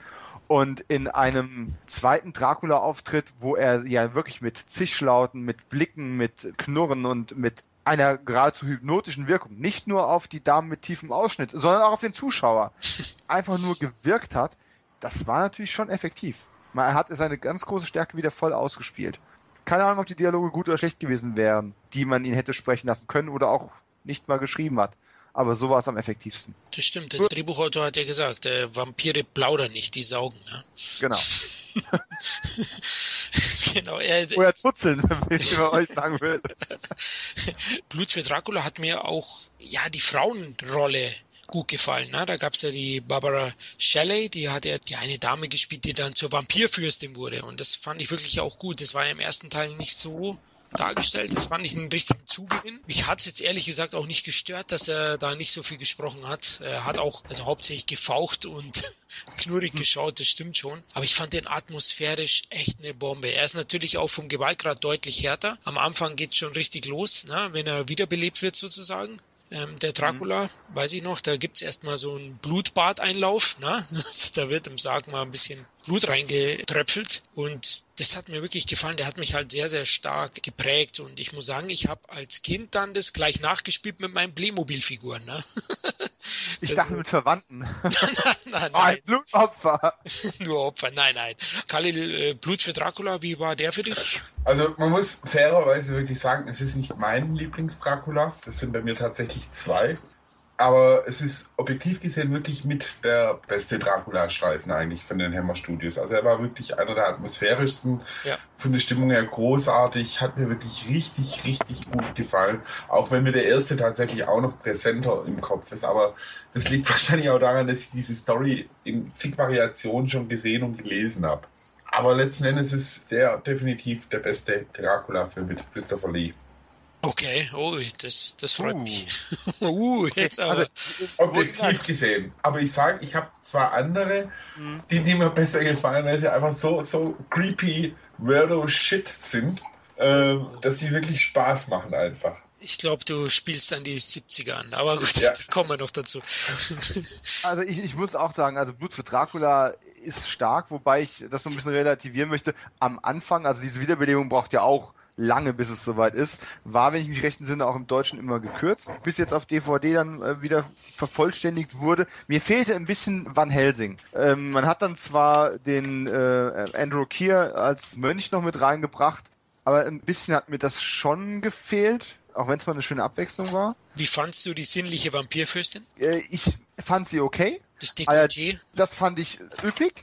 ähm, und Barbara Shelley hat ja auch dann in anderen Filmen mit Lee, also gerade in eben angesprochenen Rasputin war sie ja dann auch dann die Frau, die Brust zumindest bis zu einem gewissen Grad zeigen durfte das hat schon gut harmoniert. Und ich fand auch das Finale wieder ähm, sehr, sehr schön. Also auch hier muss man sagen, gleich im zweiten Christopher Lee Dracula, sowohl die Wiederbelebungssequenz hat man sich was einfallen lassen und auch die Vernichtung des Vampirs ist dann wieder ähm, so ein kleiner Originalitätspluspunkt in diesem Film gewesen, den ich auch als sehr stark empfunden habe. Weil auch gerade dieser Aspekt Vampire und allergisch gegen das Wasser wird ja heutzutage im Film quasi gar nicht mehr verwendet. Das ist den meisten gar nicht mehr bewusst. Ist da noch auch sehr schön zum Tragen gekommen.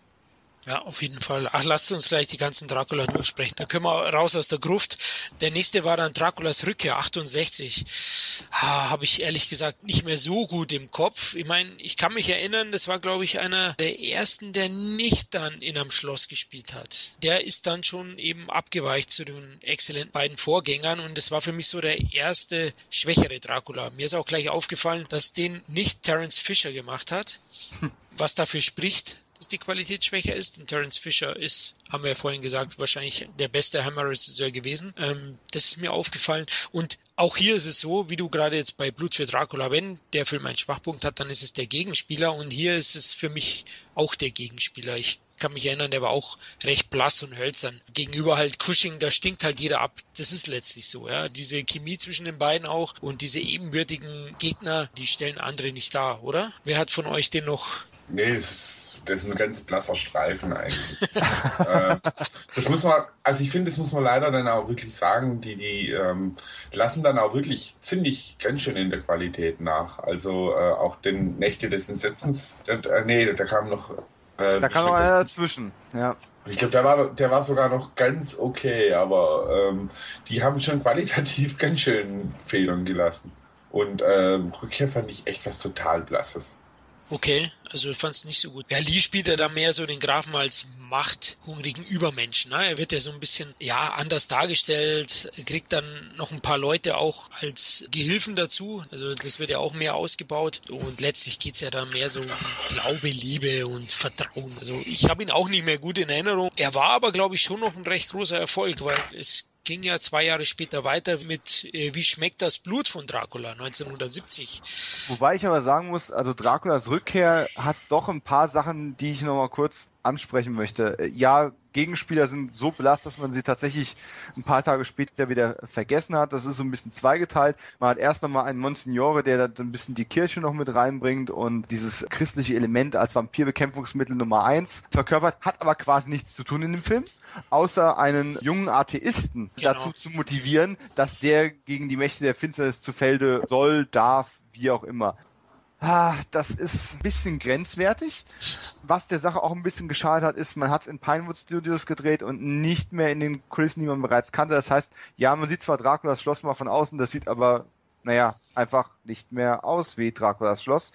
Aber was der Film hat, er hat ein ziemlich cooles Lichtkonzept. Er hat mit Farbfiltern angefangen rum zu experimentieren, was zumindestens bei nachlassender Originalität des Drehbuchs visuell eine Komponente dazugegeben hat. Also ob die sich bewusst waren, dass es schwächer ist und deswegen schon angefangen haben zu kompensieren, weiß ich nicht, aber sie haben es auf jeden Fall ein Stück weit getan. Er war noch ein großer Erfolg, allerdings der, soweit ich es in Erinnerung habe, der letzte ähm, wirklich kommerziell erfolgreiche, der auch von den Kritikern noch gut angenommen worden ist. Und was relativ bemerkenswert ist, man hat keine Schlosskulissen mehr, ja, außer am Anfang, ne? Kreuz vorm Eingang, er kommt nicht mehr rein, was ein bisschen schwach war, aber gut. Und ansonsten war das Ganze ein bisschen wie Dracula über den Dächern von Nizza, weil du bist den halben Film damit beschäftigt, irgendwo über irgendwelche Dächer zu laufen. Ja, genau. Was aber eine relativ origineller Ansatz war. Also mal keine nebligen Gassen, keine Wälder, die bei Tag gedreht wurden und für Nacht verkauft werden. Es war einfach mal eine Alternative. Ich will damit nicht sagen, dass der Film besser wäre als der erste oder zweite Christopher Lee Dracula. Es ist definitiv der bisher schwächste. Aber er hat schon so ein paar Sachen noch versucht mit reinzubringen, ja, um das Ganze ein bisschen aufzulockern und war auch wohl der erste, der tatsächlich nur mit leichten Kürzungen von der Zensur freigegeben worden war. Das habe ich mir noch aufgeschrieben, wusste ich allerdings damals auch nicht. Von daher, er hat ein paar Sachen, die für ihn sprechen, die es auf jeden Fall interessant machen, den Film heute nochmal zu sehen und innerhalb dieser Reihe zu entdecken. Ja, aber ansonsten ist definitiv nicht mein Liebling. Okay, ähm, 70 kam ja dann der nächste Film, den empfand ich ja fast als noch schwächer, wie Khalil gesagt hat. Also wie schmeckt das Blut von Dracula? Ich glaube, heute heißt er das Blut von Dracula. Schade. Ja, ich finde das Drehbuch schwach. Der Film hat doch einige Logiklöcher, ja. Dann also unzusammenhängende Szenen zwischen Tag und Nacht teilweise. Also mir machen sie da ein paar Regiefehler, aber vielleicht ja, bin ich da auch ein bisschen zu kleinlich. Die Atmosphäre ähm, ist mir auch ein bisschen zu kalt und glatt. Du bist nicht zu kleinlich. Also der Film hat eine Menge Anschlussfehler. Ähm, es ist ja auch da, dass das Budget quasi in der Produktion noch gekappt worden, was sicherlich auch seinen Teil dazu beigetragen hat. Aber ich möchte nicht sagen, dass es mein Liebling ist, das ist ja definitiv nicht dafür so zu schlecht, aber von den schlechten Draculas, also so alles, was nicht der erste und der zweite und vielleicht noch AD 72 ist, ist das eigentlich mein Favorit, weil wir fangen mit, mit einer ganzen Gruppe gelangweilter Ehrenmänner an, die regelmäßig in Puff gehen und sich allen möglichen Vergnügungen hingeben. Das war für damalige Zeit A schon ziemlich gewagt, B es ist das erste Mal, dass man mit haufenweise nackter Brüste konfrontiert worden ist. Shocking enough. Und das Ganze hat auch mich sehr stark eigentlich an Hellraiser sogar erinnert, weil die suchen immer den nächsten Kick. Die lassen sich von Sex und Gewalt anziehen, bis sie auf jemanden treffen, der sie zu schwarzer Magie und Beschwörungen animiert. Ja gut, und dann fängt der Film irgendwann an nachzulassen, weil letzten Endes, da sind wir wieder an dem Punkt, Lee war ursprünglich nicht mehr vorgesehen, weil er gesagt hat, nö. Ähm, und dann wäre es halt einfach nur so eine Art Dracula-Ersatz gewesen. Und dann Last Minute hat man die wieder mit reinbekommen. Dann stirbt der Dracula-Ersatz und Dracula selbst ist wieder da. Das ist auch alles noch okay bis zum Showdown. Da so gut der Film angefangen hat, so solide er da noch gewesen ist, dann kommen doch nach und nach die Anschlussfehler und das Finale, ja, da hat man dann ein junges Kerlchen, das die Leute irgendwie rächen soll, den Vampir stoppen soll, aber im Endeffekt trägt er nichts dazu bei, den Vampir wirklich aufzuhalten. Der Vampir stellt auf einmal fest, oh, ich bin hier in einer Kirche, das ist mir vorher ja gar nicht aufgefallen und ja, stirbt dann quasi von selbst. Das ist extrem unbefriedigend. Also da hat dann der Film dann doch das kaputt gemacht, was er vorher noch recht erfolgreich aufgebaut hat. Khalil, wie fandst du ihn? Also muss sagen, ja, er ist okay. Ähm, er ist jetzt nicht der ultra schlechteste. ähm, ähm, er hat ein cooles Postermotiv, finde ich. Okay. Ähm, das habe ich als T-Shirt deswegen. Aber definitiv ist er jetzt auch, finde ich, hat man schon gemerkt. Und ich meine, er kam ja auch beim Publikum, ist ja auch schon ziemlich nicht so gelaufen, wie er sollte. Da habe ich gemerkt, die Luft ist draußen und die Dinger haben halt noch von Lee irgendwo gelebt. Hm. Aber das Setting war halt auch dann irgendwann halt auch ein bisschen verbraucht. Langsam. Richtig, genau. Und ich, ich finde auch dieses, wie der Dom erzählt hat, mit dieser viktorianischen Upper Class, ne, mit, mit diesen Leuten, das drückt sich irgendwie auch auf die Atmosphäre. Also so richtige Gruselstimmung kommt bei mir da nicht auf. Also es mag ein interessanter Ansatz sein, aber das Ganze passt insgesamt nicht zueinander. Man merkt eben, ja, da hat ein Lied dann doch wieder unterschrieben und dann baut man ihn ein.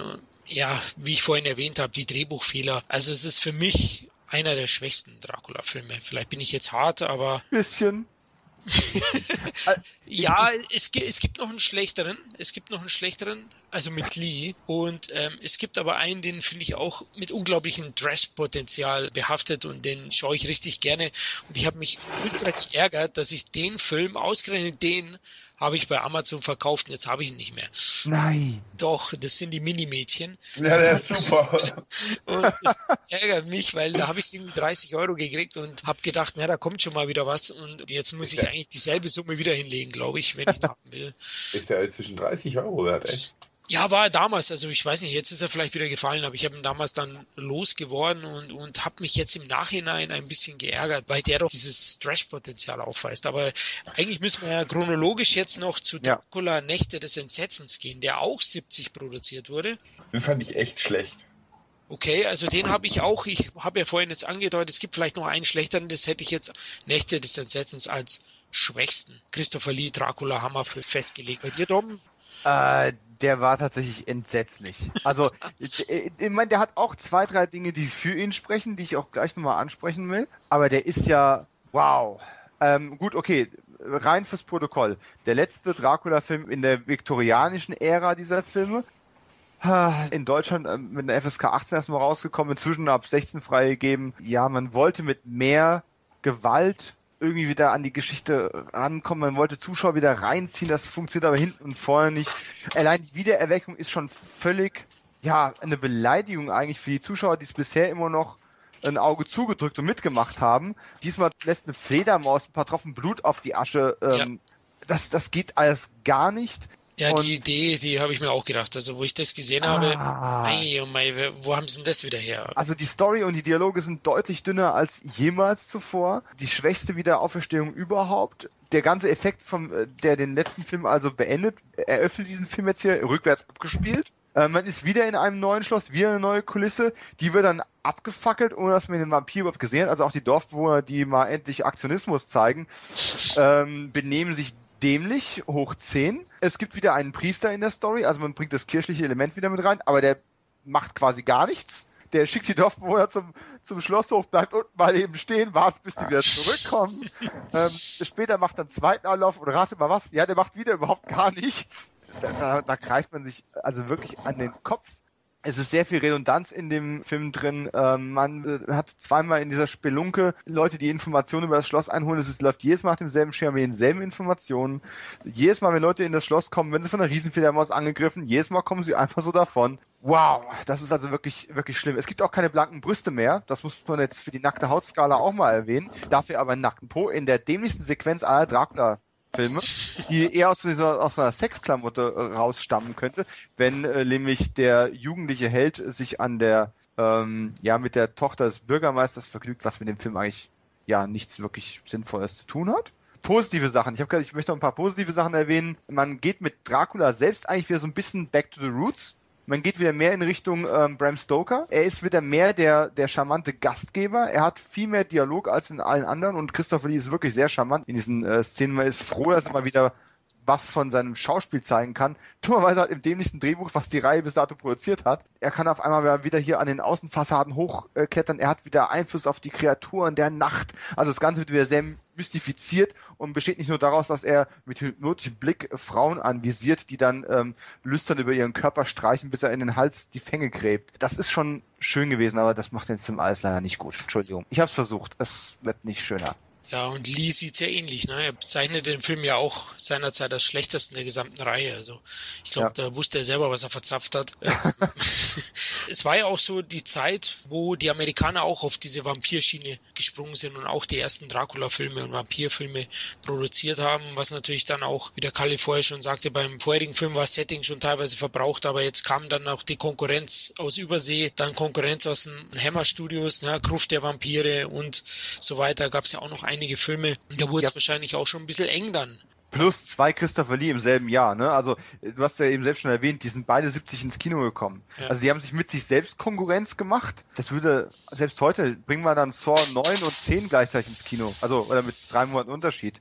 Ja. Das hat bei Kill Bill funktioniert, aber ansonsten, das kannst du einfach vergessen, das war damals auch schon keine gute Idee. Ach so, ein Pluspunkt, vielleicht einen halben Pluspunkt für ähm, Patrick Troughton in der Rolle von Draculas unterwürfigem Sklaven. Nicht, weil es eine besonders tolle Rolle war, aber weil der es auch sehr schön performt hat, der ehemalige Doctor Who-Darsteller. Und es ist auch wieder mehr, ja, mehr Sklave als Diener, wie man es in den vorherigen Filmen gezeigt hat. Das ist auch noch ein Punkt. Okay, also Kevin, ich glaube, da mussten ein paar nicht nachholen von den Draculern. Ja, wenn am Ende noch nicht mal mehr Brüste vorkommen, ja, was soll ich da noch gucken? Ich, ich wollte gerade sagen, erwähnte ich schon die Brüste im vorherigen Teil? Also Kevin. Du, du hast doch im Po erwähnt, jetzt in dem Teil, aber ja. war es ein Männerpo oder ein Frauenpo? Ein Frauenpo, aber der Film war trotzdem für den Arsch. oh, der war gut. Lass mich kurz mal abschweifen, bevor wir zum cheesiesten Dracula kommen und zum kultigsten wahrscheinlich sogar. Ähm, wir haben es ja vorhin kurz angeschnitten. Welcher Dracula war für euch der beste aller Dracula-Verfilmungen, abseits von Lee, abseits von Hammer? Wir hatten es ja kurz angeschnitten. Also auch ich finde Francis Ford Coppolas Bram Stokers Dracula ganz gut. Also ich merke schon, es gab ja Entrüstung bei Khalil und Dominik. Ihr beide seid nicht so die Fans von dem Film. Ich finde ja. ihn recht gut. Also ich finde ihn visuell sowieso eine Bombe. Also er ist sehr nah am Buch, das muss man fairerweise ja. auch sagen. Auch so dieses Tagebuch-Ding, was ja Bram Stoker ähm, in seinem Roman gemacht hat. Aber ähm, er war mir zu sehr... Äh, also ich habe mit dem Film inzwischen meinen Frieden gemacht, ähm, aber ich fand halt, es war so ein, so ein Produkt seiner Zeit einfach so. So dieses Winona Ryder in der Rolle natürlich äh, lebt denn wahnsinnig davon. Ist ja, aber es ist halt nicht das, was ich mit Dracula verbinden würde einfach. Fandst du Gary Oldman nicht cool als Dracula? Ich fand den eigentlich gut als Dracula. Ja, ich sage jetzt nicht, er war hier der beste Dracula all time, aber ich fand, er hat ihm auch neue Nuancen gegeben. Kevin, du, du fandst ihn ja auch sehr gut, den Dracula. Den. Ich fand den atmosphärisch richtig gut. Sehr nah am Buch. Gary Oldman war genial, fand ich. Er kann es natürlich nicht vergleichen mit Christopher Lee, ne?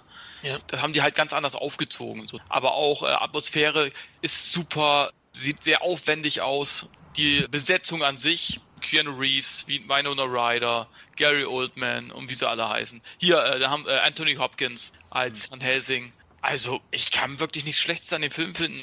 Also auch sehr brutal, sage ich jetzt mal, sehr blutig, trotzdem gruselig, Also ich finde schon, das ist eine der besten Dracula-Verfilmungen aller Zeiten. Ich fand auch den mit Frank Langella äh, gut. Natürlich ganz anders, ne?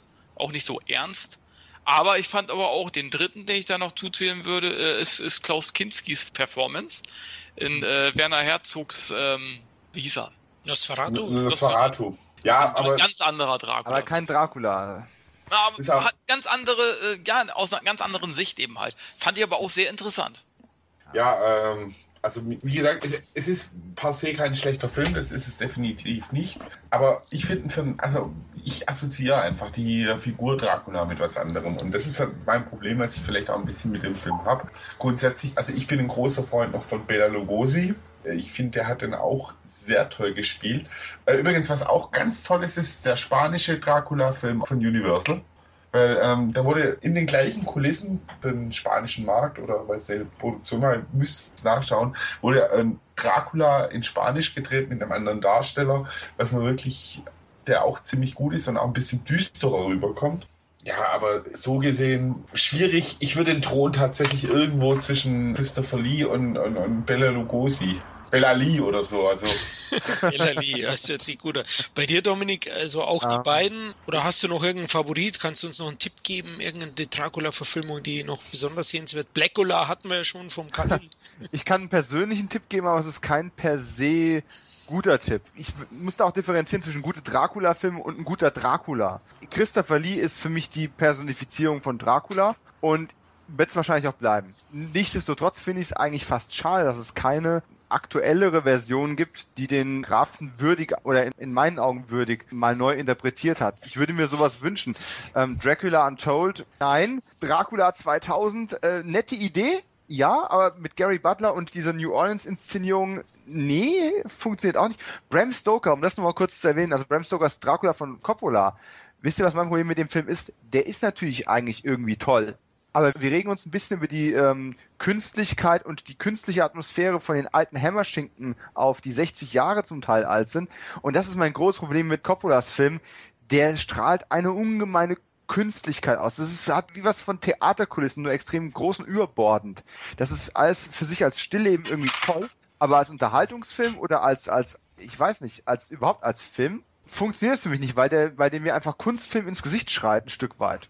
Obwohl es irgendwie gefallen. Obwohl es ein Mainstream-Film ist. das war passend irgendwo. Das war, ja bei Interview mit einem Vampir auch so. Ja, ist mir beides. Das war ja eigentlich auch ein Theaterstück, wenn du es letzten Endes Oh, willst, ne? aber Interview ist ja, das ist ja, jetzt tust du mir aber weh. Fand ich super.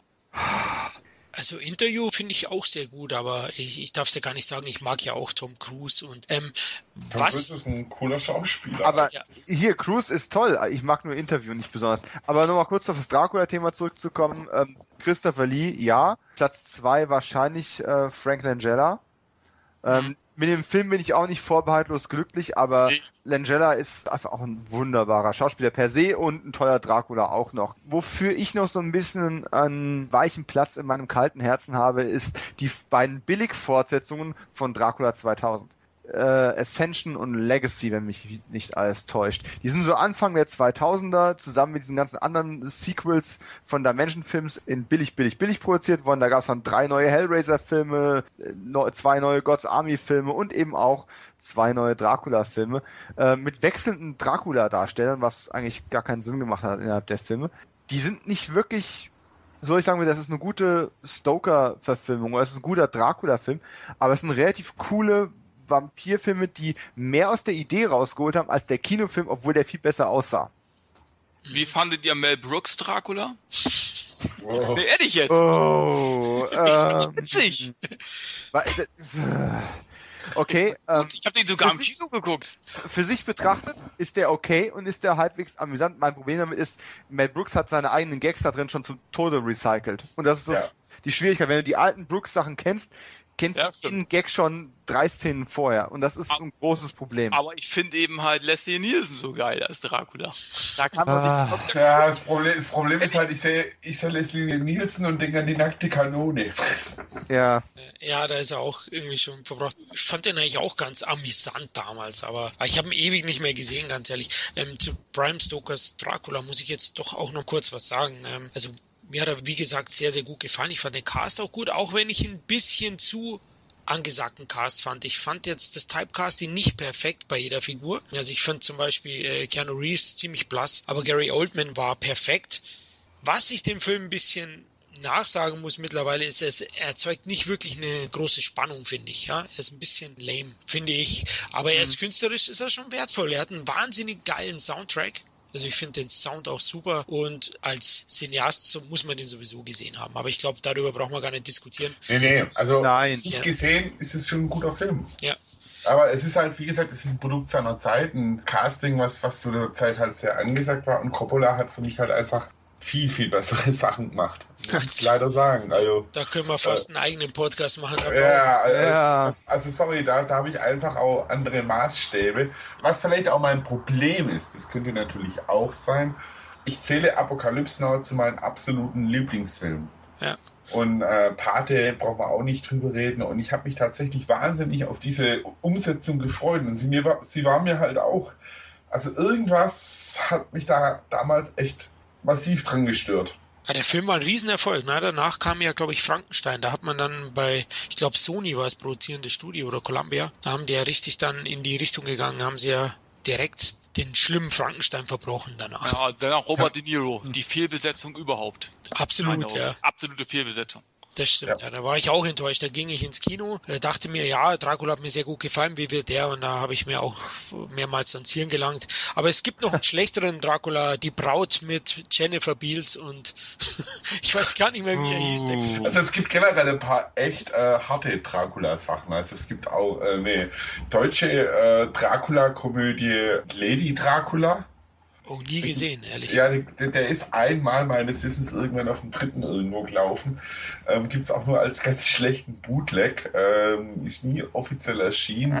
In den 80ern wurde auch, kenne ich noch einen Fernsehfilm, Liebling, du beißt so gut, hieß der, klar. ähm, mit David Hamilton oder ein Vampir zum Duschen. Also die, die, Figur wurde schon ganz schön hergenommen, muss man ganz ehrlich sagen. Von daher muss man vielleicht auch gnädig mit Coppola oh. gehen. Du hast mich gerade noch auf eine Sache gebracht, dann habe ich noch zwei Fragen in die, in die Runde. Liebe mit Biss. Der war gut. Ja, Liebe mit Biss. Hervorragender Der war super. Und schlägt natürlich tot, aber glücklich um Längen. Das stimmt, das stimmt. So das als Dracula-Komödie. Und er, er, er geht ja nachher auf die Tiere. Er ja. nimmt daher Tierblut statt Menschenblut, ne? Ah, aber äh, danke für das Stichwort nochmal. Ich hätte fast vergessen, ich den nochmal zu erwähnen. Ich erhöhe da noch und zwar, um Moment, ich muss nachschauen, nicht, dass ich euch einen falschen Film sage, nach, nachdem ich mich. Ja, und es spielt auch Christopher Lee mit. Die Herren Dracula. Oh Gott, war der schlecht. Äh, nee, ein großartiger Film. Oh, bitte. Also ich, ich muss dazu sagen, ich habe den letzten Mal vor äh, 10 plus Jahren gesehen. Möglicherweise will ich ihn heute anders da in, in den Kontext einordnen, aber ich. Oh, nee. Also schauen wir nochmal an, weil es war eigentlich echt eine clever, schön gemachte äh, Parodie auf Dracula. Du meinst, heute würde ich es etwas milder sehen? Oder Spaß dran haben? Könnte sein. Also ich hatte viel Spaß dran. Ich versuch's nochmal, versprochen. Jetzt aber zwei Fragen in die Runde. Frage Nummer eins, wo wir gerade schon bei dem ganzen Dracula ähm, aufarbeiten sind. Der beste Van Helsing? Ja, Peter Cushing. Peter Cushing. Ohne Frage, denke ich. Keiner sagt Hugh Jackman. Ich bin entsetzt. das war ja ein Verbrechen an die Menschheit, der Film. Pete ist Peter Cushing, äh, aber ich finde auch Christopher Plummer tatsächlich eine interessante Wahl für einen alten Van Helsing. Ja, der war nicht schlecht, aber an Cushing kommt keiner ran. Ich finde, da kann man eindeutig beantworten mit ihm, dass er der beste Van Helsing war. Ich meine, das andere ist natürlich ein Joke von dir gewesen. ja, aber, der ist nie passiert. Aber der aber, war wirklich gut, ja. Ähm, hat, hat, einer von euch die Dracula TV-Serie gesehen, die nach einer Staffel eingestellt worden ist, jüngst? Mit Jonathan Rice Myers? Ja, ich habe vier Folgen gesehen. Immerhin. Dann abgebrochen, ja. Ja, ja. Es war immerhin ein Versuch, Dracula nochmal neu aufzugreifen, äh, in Serienform. Hatte auch seine Momente zwischen. Ich habe es tatsächlich bis zum Finale durchgehalten, hat sich aber zu lang gezogen, war einfach zu muffig. Okay, also habe ich doch nichts verpasst. Ich habe mir den, ich glaube, war es Amazon oder Netflix, ich glaube, da habe ich, hab ich geschaut und habe ich dann irgendwann abgebrochen, weil es mir einfach nicht vorwärts ging. Dann ist mir Rice Myers als Dracula auch nicht wirklich irgendwie yeah. sympathisch gewesen. Ne? Aber gut, jetzt reisen wir ins Jahr 1972 zurück und feiern unseren Christopher Lee in Dracula jagt Minimädchen. Der deutsche Titel ist schon wieder herrlich. Also ich muss ganz ehrlich sagen, ist vielleicht beeinflusst von der damaligen Zeit. Da waren ja auch die Schulmädchen-Report-Filme und diese Sachen. Vielleicht hat man deswegen den Titel gewählt, dass er Mini-Mädchen jagt und wollte ein gewisses Publikum mit reinziehen. Ja, definitiv. Also der hat ja auch mit vielen äh, Versatzstücken aus der Zeit gespielt. Satanische Messen, äh, sage ich da nur. Ja. Geile Musik. Funky. Ja, und coole Klamotten einfach. Also das, ich, ich meine, das mag ich an diesem Film in dieser Zeit, wenn die so versuchen, die äh, Jugend einzufangen und, und dabei einfach so massiv daneben liegen auf. Übrigens auch zu empfehlen, jetzt muss ich wieder mal einen Querverweis machen, alte Kommissar, der Kommissarfolgen mit Erik Ode, wenn es von Marihuana rauchenden Hippies oder so handelt, ist immer super. Ähm, und, und so ist halt auch Dracula jagt Minimädchen. Also der Witz ist ja, dass der sich eigentlich schon ernst nimmt. Also ist jetzt ja, ja nicht unbedingt, dass das eine Parodie oder so ist. Nein, nein. Nein, aber er Total kommt, ernst. er kommt mittlerweile so rüber und ich finde, der gewinnt mit dem Alter. Ja, mittlerweile finde ich den auch richtig unterhaltsam. Ja, also richtig. Also ich finde ihn nicht gruselig, ich finde ihn komisch. Ja, das trifft es ziemlich gut. Da muss ich aber querschießen und sagen, ist bei mir weder noch. Also ich finde ihn nicht gruselig. Klar, dafür ist es zwischen auch alles zu cheesy. Aber der, die unfreiwillige Komik hat sich bei mir jetzt abseits von dem Namen, den ich immer noch zum Totlachen finde, ähm, noch nicht eingestellt. Ich habe mir den jetzt auch gerade tatsächlich im jüngsten Mal nochmal angeschaut. Und der Film hat einfach genau das, was die alten Hammer-Filme auch an. Der hat Atmosphäre, nur eine ganz andere, die völlig Banane ist. Ja, Ähm, super. Aber ich, ich habe nicht gelacht, aber ich, ich habe wirklich so dieses funky Feeling dabei einfach gehabt. Du, ja, du, du schwingst ja schon fast mit und wenn dann Van Helsings, was war's, Nichte, ähm, sich dann hinstellt und sagt, ja, hey, mach dir keine Sorgen, so viel Drogen nehme ich gar nicht und ich schlafe auch noch nicht mit jedem. Wow, das muss aber Trost für, die, für die Familie gewesen sein. Du bist eine echte Heldin der 70er. Also das, ja, das waren schon so die unfreiwillige Komik oder ein Schockmoment, je nachdem, wie man es sehen möchte. Absolut. Also, also das finde ich auch. Ich fand den unglaublich witzig. Also auch Kevin, dir würde er sehr gut gefallen, weil einer der großen Stärken des Films sind die Ausschnitte der weiblichen Darstellerinnen. Also die sind Beißt er da auch rein oder nimmt er immer noch den Äh, Hals dann? nee, mein- er bevorzugt weiterhin den Hals, glaube ich. Ähm, Also äh, Blut statt Milch. aber es gibt tatsächlich Aufnahmen, wo du denkst, jetzt hat er einmal zu viel in eine reingebissen und sieht jetzt andauernd irgendwelche Farben und Schlieren und Dinge, die er nicht sehen sollte, der arme Graf. Leider, die Fortsetzung ist leider nicht ganz so gut. Also eigentlich ist sie schlecht. Die ist, die ist dann wieder schlecht. Übrigens, Minimädchen ist ja in den USA auf dem Index, ne? Also auf, noch? Uh, also was letzter Stand war ja aufgrund der Ausschnitten? Ja, richtig. Also das haben die Amerikaner nicht verkraftet. Das ist, das ist ihnen in die Knie gegangen. Ja? Da sind sie alle umgefallen. zu viel britische Brüste für die US of A. Ah, Okay, und das in dem Jahr ähm, kam da zufälligerweise Exorzist raus? Nee, das war später. Ein Jahr später. Ja, genau. Ja, so viel dazu. Nee, aber Minimädchen hat echt super viel Spaß gemacht. Also der macht auch Spaß und ähm, der fängt den Zeitgeist an. Der hat es schön in, in, in die 70er, also in die aktuelle Zeit, wie man so will, transportiert. Es ist ein schönes Zeitdokument, wenn man den heute anschaut und Christopher Lee spielt es auch wirklich. Er liefert halt einfach seinen Dracula. Wird der denn über irgendeinen Teil denn auch gefailt, letzten Endes, oder, oder überlebt er immer? Ach, der wird, der wird ständig irgendwo umgebracht. Und jetzt muss ich aber an der Stelle auch mal eins sagen, was Draculas Jagd nach dem Minimädchen. Ich habe als Kind übrigens wirklich gedacht, dass der irgendwelche besonders klein geratenen Mädchen jagt. äh, es hat eine Weile gedauert, bis ich in den Titel gestiegen bin. ähm, ich finde es ja charmant, dass sie am Anfang nochmal kurz im viktorianischen England unterwegs sind und dann noch fett die Jahreszahl einblenden, um dabei deutlich zu machen, dass die Geschehnisse mit der finalen Konfrontation von Van Helsing und Dracula eigentlich vor dem ersten Dracula-Film stattfinden. Was ein bisschen die ganze Chronologie dieser Reihe ad absurdum führt. Ja. Aber es war halt einfach schöner zu sagen, hey, 100 Jahre später. So, und 100 abzuzählen, muss man halt auch ein paar Augen zudrücken können. Besser als Lee finde ich in dem Fall tatsächlich deutlich Cushing. Cushings Performance in dem Film, ähm, ja, er nimmt es wieder extrem ernst, obwohl der Film es teilweise nicht mehr ist. Aber er, spielt so nuanciert in diesem Film, ähm, so vielschichtig wie in kaum einem anderen. Und das hat mich tatsächlich auch immer wieder so ein bisschen aus dem, jetzt möchte ich es aber unfreiwillig komisch finden, Feeling rausgeholt. Weil immer wenn ich dachte, so jetzt wird's ein bisschen arg doof, Cushing hat natürlich auch doofe Sachen zu sagen gehabt, aber der hat mich immer wieder zurück auf den Boden geholt, soweit das im Rahmen dieses Films möglich ist. Der hat das irgendwie ein bisschen, weiß ich nicht, mit echtem Schauspielleben irgendwo ein Stück weit gefüllt. Der hatte ja gleich äh, so richtige Sets, ne? Ein Silberdolch, eine Fallgrube mit Holzpflöcken und Ja, ja. alles mögliche. Also der war ja ausgestattet wie, ja, James Bond hat auch schon gegrüßt. Hier anscheinend und im nächsten Teil dann, Dracula braucht frisches Blut, 1973. Ja, da hat man so den Bond-Touch auch hinzugefügt ein bisschen. Also da ist man ja so leicht Ja. in die ja, Agentenschiene gegangen fast schon. Ah, der war echt schlecht. Ja, jetzt äh, bin ich richtig in Bredouille. Ich weiß nicht, finde ich den schlechter oder die Nächte des Entsetzens jetzt? also auch den fand ich echt wirklich schlecht und ich habe ihn schon lange auch nicht mehr gesehen. Dom, hast du den noch im Schädel oder? Ähm, nee, das ist der einzige, den ich äh, nicht mehr wirklich gegenwärtig habe, den ich auch nicht auf DVD besitze und ja, ich möchte ihn eigentlich der Vollständigkeit habe irgendwann nochmal dann auch erwerben und ins Regal stellen, aber irgendwie fehlt auch ein bisschen die Motivation dazu. Ich weiß es auch nicht. Es ist eigentlich fast schade, ne? Draculas Jagd nach dem Minimädchen hat Leon Cushing seit, ich glaube, seit 58 das erste Mal wieder in der Reihe zusammengebracht in einem Film mit Dracula. Und dann kommt noch Dracula braucht frisches Blut und dann treffen die beiden sich ewig lang nicht mehr. Dann müssen sie mit so einem schlechten Film aufhören.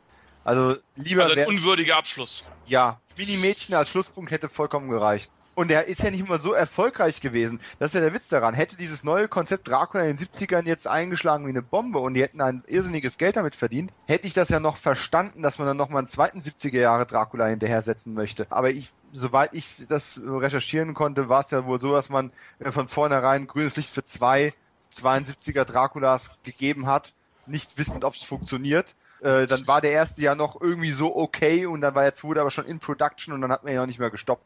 Ja, wobei, äh, immerhin gab es ja dann noch die sieben goldenen Vampire. Genau, den können wir auch nochmal kurz besprechen. Also ja, man ist auf die Bruce Lee-Welle aufgesprungen, sozusagen Material Arts Filme auf den Hongkong-Markt. Es war ja tatsächlich eine Zusammenarbeit, also mit den Shaw Brothers und den Hammers Studios. Also Ja. Also eigentlich schon eine spannende Geschichte aus heutiger Sicht, finde ich. Also der Film, der steht den anderen beiden in nichts nach. Ne? Es ist, Cushing spielt ja da auch mit, ne? Aber Lee ist da nicht mehr tätig als Dracula. nee, er hat sich standhaft geweigert. Ich glaube, da war, da war er dann auch echt durch. Das war, glaube ich, echt. Die letzten beiden Dinger, da, also vor allem im letzten hast du mir echt angemerkt, kein Bock. Ja. Äh, Teilweise Ja. lustlos, ja genau. Die sieben goldenen Vampire, die finde ich sogar teilweise unterhaltsam, ja, wenn man sie wirklich nicht ernst nimmt. also er ist schon sehr, sehr cheesy auch wieder. Also wirklich, ich sage ja eigentlich so, die große Hammerzeit war so bis 66, sage ich immer. Danach äh, sind die Streifen, aber vielleicht werdet ihr mir später noch Lügen strafen. Wir gehen ja noch mal kurz durch. Aber danach sind überwiegend die cheesy Produktionen entstanden. Und Goldene Vampire war ja schon ein sehr spätes Relikt von Hammer. 74 kam der dann raus. War ja auch mal wieder ein Flop. Mich wundert eigentlich, dass da David Carradine nicht mitgespielt hat, weil Kung Fu war ja damals auch sehr angesagt. Dass er da noch eine große Rolle als Dracula bekommen hätte, das wäre es gewesen. Ne? Ja, ich denke, das war auch ein bisschen so dieser Kinozeit geschuldet, weil es gab ja tatsächlich so auch mal eine Zusammenarbeit mit dem Hofbauer und den Shaw Brothers. Äh, Hofbauer war der Typ, der quasi die ganzen Schulmädchen-Report-Dinger und so ähm, verbrochen hat. Karate, Küsse, blonde Katzen ist daraus entstanden. Großartiger Film und ähm, also er macht Spaß auf alle Fälle, die sieben goldenen Vampire. Ich sage auch, also da kann man schon ja seinen Spaß haben, oder Dom? Ja, ich sag mal, so Kooperationen waren ja damals durchaus interessant und man wollte in dieser Zeit ja wirklich Kung Fu überall reinbringen. Äh, noch so eine Kuriosität, die jetzt mit Dracula gar nichts zu tun hat, aber es ist ein Lee mit drin, sogar zwei, ist der damals im Kino gelaufene In meiner Wut wieg ich vier Zentner. Eh Besser bekannt als Kung Fu im Wilden Westen mit Lee Van Cleef und einem Asiaten, dessen Namen mir gerade entfallen ist, aber der glaube ich auch Lee hieß. Also zu der Und- Zeit hießen alle Asiaten irgendwie Li, Li, Lai, Lo. Ja. Da gibt's übrigens einen sehr geilen Asia-Eastern mit drei Bruce Lee-Klonen. Also da ist Bruce Lee Hm. geklont worden, die gegen den untoten Bruce Lee kämpfen. Alles gespielt Scheiße. von Bruce Lee Lookalikes wie Bruce Lee, Bruce Lee. Großartig. Ja, das Das cool ist einer der schrägsten Filme, die ich je gesehen habe. Und ich, und ich muss ja auch sagen, also wenn man denkt, Disco Dracula wäre nicht mehr zu toppen und dann kommt die sieben goldenen Vampire raus. Herzlichen Glückwunsch, Hammer hat sich echt Gedanken gemacht, wie man es noch dämlicher gestalten kann. ähm, aber Unterhaltungswert hat es tatsächlich noch. Also wenn man sich von dieser 70er Jahre Nachgeburt der Dracula-Reihe noch welche anschauen möchte, dann tatsächlich die Minimädchen und die sieben goldenen Vampire, wobei halt ohne Lee. Gut, dass er sich geweigert hat, aber ja, der Film ist trotzdem gemacht worden und man kann sich Hätte sehen. hätte Lila mitgespielt, wäre nie wieder was aus ihm geworden, glaube ich. Ja. Glaubst Aus dem Lee-Klon wurde ja auch nichts mehr. Das stimmt, ja. ja. Kevin, hast du den gesehen, Goldene Vampire? Auch nicht. Nee, also den könnte man sich durchaus mal anschauen. Also der ist ganz unterhaltsam, finde ich. Ähm, ist aber mehr ein, ein Kung-Fu-Film als ein Gruselfilm, würde ich sagen. da wird schon ziemlich viel geprügelt, also. Gruseliges Kung Fu. Gruseliges ja. Definitiv gruseliges Kung Fu. Gut, dann würde ich sagen, jetzt sind wir mit der Gruft fertig und tun unsere Fangszene in andere Genre setzen, Horrorgenre. Wir gehen nämlich wieder ein Stück zurück und zu Lees Hammer-Produktion, nämlich zu dem 1959 entstandenen Die Rache der Pharaonen. Oder die Mumie, sage ich jetzt einfach mal, oder? The Ja, Mummy. äh, so Mami. Die Mami. Die Mami, okay, alles klar. Hört sich auch gut an. Ja, jetzt muss ich zu meiner Schande sagen, ich habe ihn leider nicht mehr auffrischen können und habe ihn nicht mehr so vorm geistigen Auge. Deswegen erhoffe ich mir Hilfe von euch. Khalil, wie fandst du die Rache der Pharaonen? Ist auch bei mir tatsächlich ein Weichen her, weil ähm, von diesen ganzen Universal, also ich zähle es jetzt einfach mal zu Universal rein, ikonischen Horror-Dingern, habe ich mit der Mumie tatsächlich immer am wenigsten anfangen können. Ja, war halt ein Typ mit Bandagen und ähm, aber Christopher Lee hat war auf alle Fälle okay, aber ähm, war jetzt auch nicht dieser Riesenerfolg. Ich glaube, da ist ja auch nie irgendwie eine Fortsetzung oder ähnliches gedreht worden. Es gab noch mal einen Mumienfilm aus den Hammer Studios, aber da war Lee dann auch nicht mehr mit dabei. Ja, okay. Aber wie gesagt, also ich habe mal auch wirklich nicht mehr so auf dem Schirm, er war okay, aber da denke ich dann auch wieder eher an, an die alten Universal-Filme mit Karloff als der Mumie. Ja, aber man ist eigentlich nur mal sicher gegangen. Gell? 59, äh, Lee ist dabei, Cushing ist dabei und Terence Fisher hat Regie geführt. Also Mhm. Ja. hat man Ja. alles aufgefahren, was man hatte. Und Khalil hat wahrscheinlich recht, also der war kein großer Erfolg, weil viele Fortsetzungen gab es ja nicht. Aber der Film an sich hat eigentlich auch einen recht guten Ruf. Und Ja. ja. zu Recht, Dominik? Jein, äh, das ist jetzt tatsächlich, die Mumie ist so das einzige Ding, wo ich sage, da hat man es tatsächlich erfolgreich geschafft, eine modernere Version zu drehen. Ob man jetzt die ganzen Fortsetzungen von Die Mumie mit, mit Brandon Fraser jetzt gut findet oder nicht gut findet und ob das Scorpion King irgendwas taugt, da kann man sicherlich trefflich drüber streiten. Aber wenn man den Leuten heute was von Die Mumie erzählt, die denken nicht mehr an Karloff, die denken nicht mehr an Lee, die denken dann tatsächlich an, ähm, an diesen Film. Und das ist ja bei allen anderen Figuren nicht gelungen, über die wir jetzt gesprochen haben. Ausgerechnet der Bandagenträger hat es aber irgendwie geschafft. Ich sag mal so, dieser Film ist okay, aber der ist aus heutiger Sicht schon ah, etwas gemächlich. Ähm, er profitiert davon, dass halt auch Cushing toll spielt, aber jetzt auch nicht so eine aufregende Rolle hat wie die Van Helsing-Rolle oder die Frankenstein-Rolle. Es geht alles sehr gemächlich vonstatten. Ich unterstelle ein bisschen auch, dass man Lee gecastet hat, weil er ja natürlich mit seiner Körpergröße unter den Mullbinden was hergemacht hat. Nichtsdestotrotz war er ja schon der aufgehende Stern am Firmament von Hammer, so dass man ihm natürlich dann auch Flashbacks gegeben hat, wo er ähm, ohne Bandagen in menschlicher Form ähm, seiner Königin da dienen durfte. Das ist alles ganz okay, aber auch nicht. Es ist sehr unaufgeregt. Ich glaube, das trifft es am besten. Das ist ein ziemlich unaufgeregter Film, dem man nicht viel vorwerfen kann, wo man jetzt aber auch nichts Großartiges verpasst hat, wenn man ihn nicht gesehen hat. Es ist übrigens der erste Hammer-Film, der basierend auf den Universal-Filmen, wo Hammer auch die Rechte gekauft hatte. Habe ich Hm, okay. gerade erfahren hier. also Universal hat da die Rechte gekauft für die Mumie. Deswegen haben sie auch den Originalnamen Karis benutzen können Ah, für okay. den Film. Also so am Rande. Eigentlich so kann man dem Film eigentlich nichts nachsagen. So habe ich es noch lose in Erinnerung. Und Lee hat die Mumie auch echt gut gespielt. Also so, Ja. ja, mit ein bisschen Tragik, würde ich mal sagen. Ja, genau. Aber ich habe ihn eben auch lange nicht mehr gesehen. Ich glaube auch, es ist nicht das größte Hammerwerk.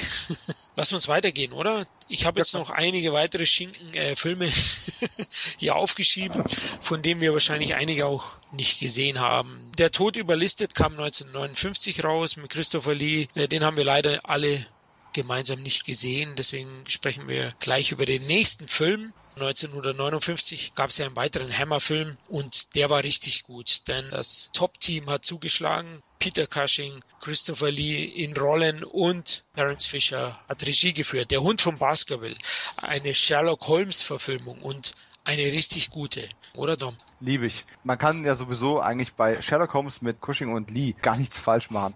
Und ich finde es eigentlich schade, dass in der Konstellation, also auch gerade mit Cushing als Sherlock Holmes, da nicht noch viel mehr gekommen ist, fürs Kino aufbereitet. Lee hat ja als Henry Baskerville dann entsprechend auch mal den bisschen den Romantiker raushängen lassen. Das ist ja eine Rolle, die er vorher jetzt den Dracula-Verführungsaspekt mal außen vor gelassen, nicht so oft gespielt hat. Meistens war er doch bisher auch schon immer die Kreatur oder die Bedrohung. Hier war höchstens die Bedrohung für die äh, Unbeflecktheit der weiblichen Hauptdarstellerin. Ähm, und das hat aber auch bravourös gemeistert und konnte mal seinen ganzen Charme spielen lassen. Und das war mal eine sicherlich für ihn willkommene Abwechslung. Ja, aber dann halt muss ich auch wieder sagen, auch wieder Cushing als Holmes ist grandios. Elementar. Ja, hallo? Oh, das ist wieder die Stelle, wo Florian wieder pinkeln gegangen ist, ohne Bescheid zu sagen. Na, super. Scheiße, ich habe mich gemutet, sorry. Ich habe gerade geredet, ich erzähle gerade und jetzt hast du gesagt, ich bin auf dem Klo. Nee, ich habe ich, ich hab gerade eingeworfen, äh, er war so gut, dass er dafür auch eine 16-teilige Fernsehserie erhalten hat, der liebe Peter Cushing. Er hat ja dann in der BBC TV-Serie gespielt. Ich habe es leider nie äh, gesehen. Ich weiß auch gar nicht, ob die hier rausgekommen ist.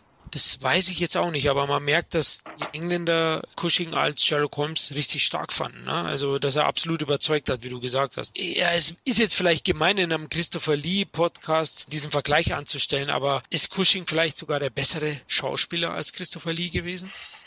Ähm, der facettenreichere in meinen Augen schon, aber Lee hat die größere ähm, Ausstrahlung. physische Präsenz einfach gehabt, die größere Ausstrahlung vielleicht, ja. Ja. Aber der nuanciertere Schauspieler war, war sicher Peter.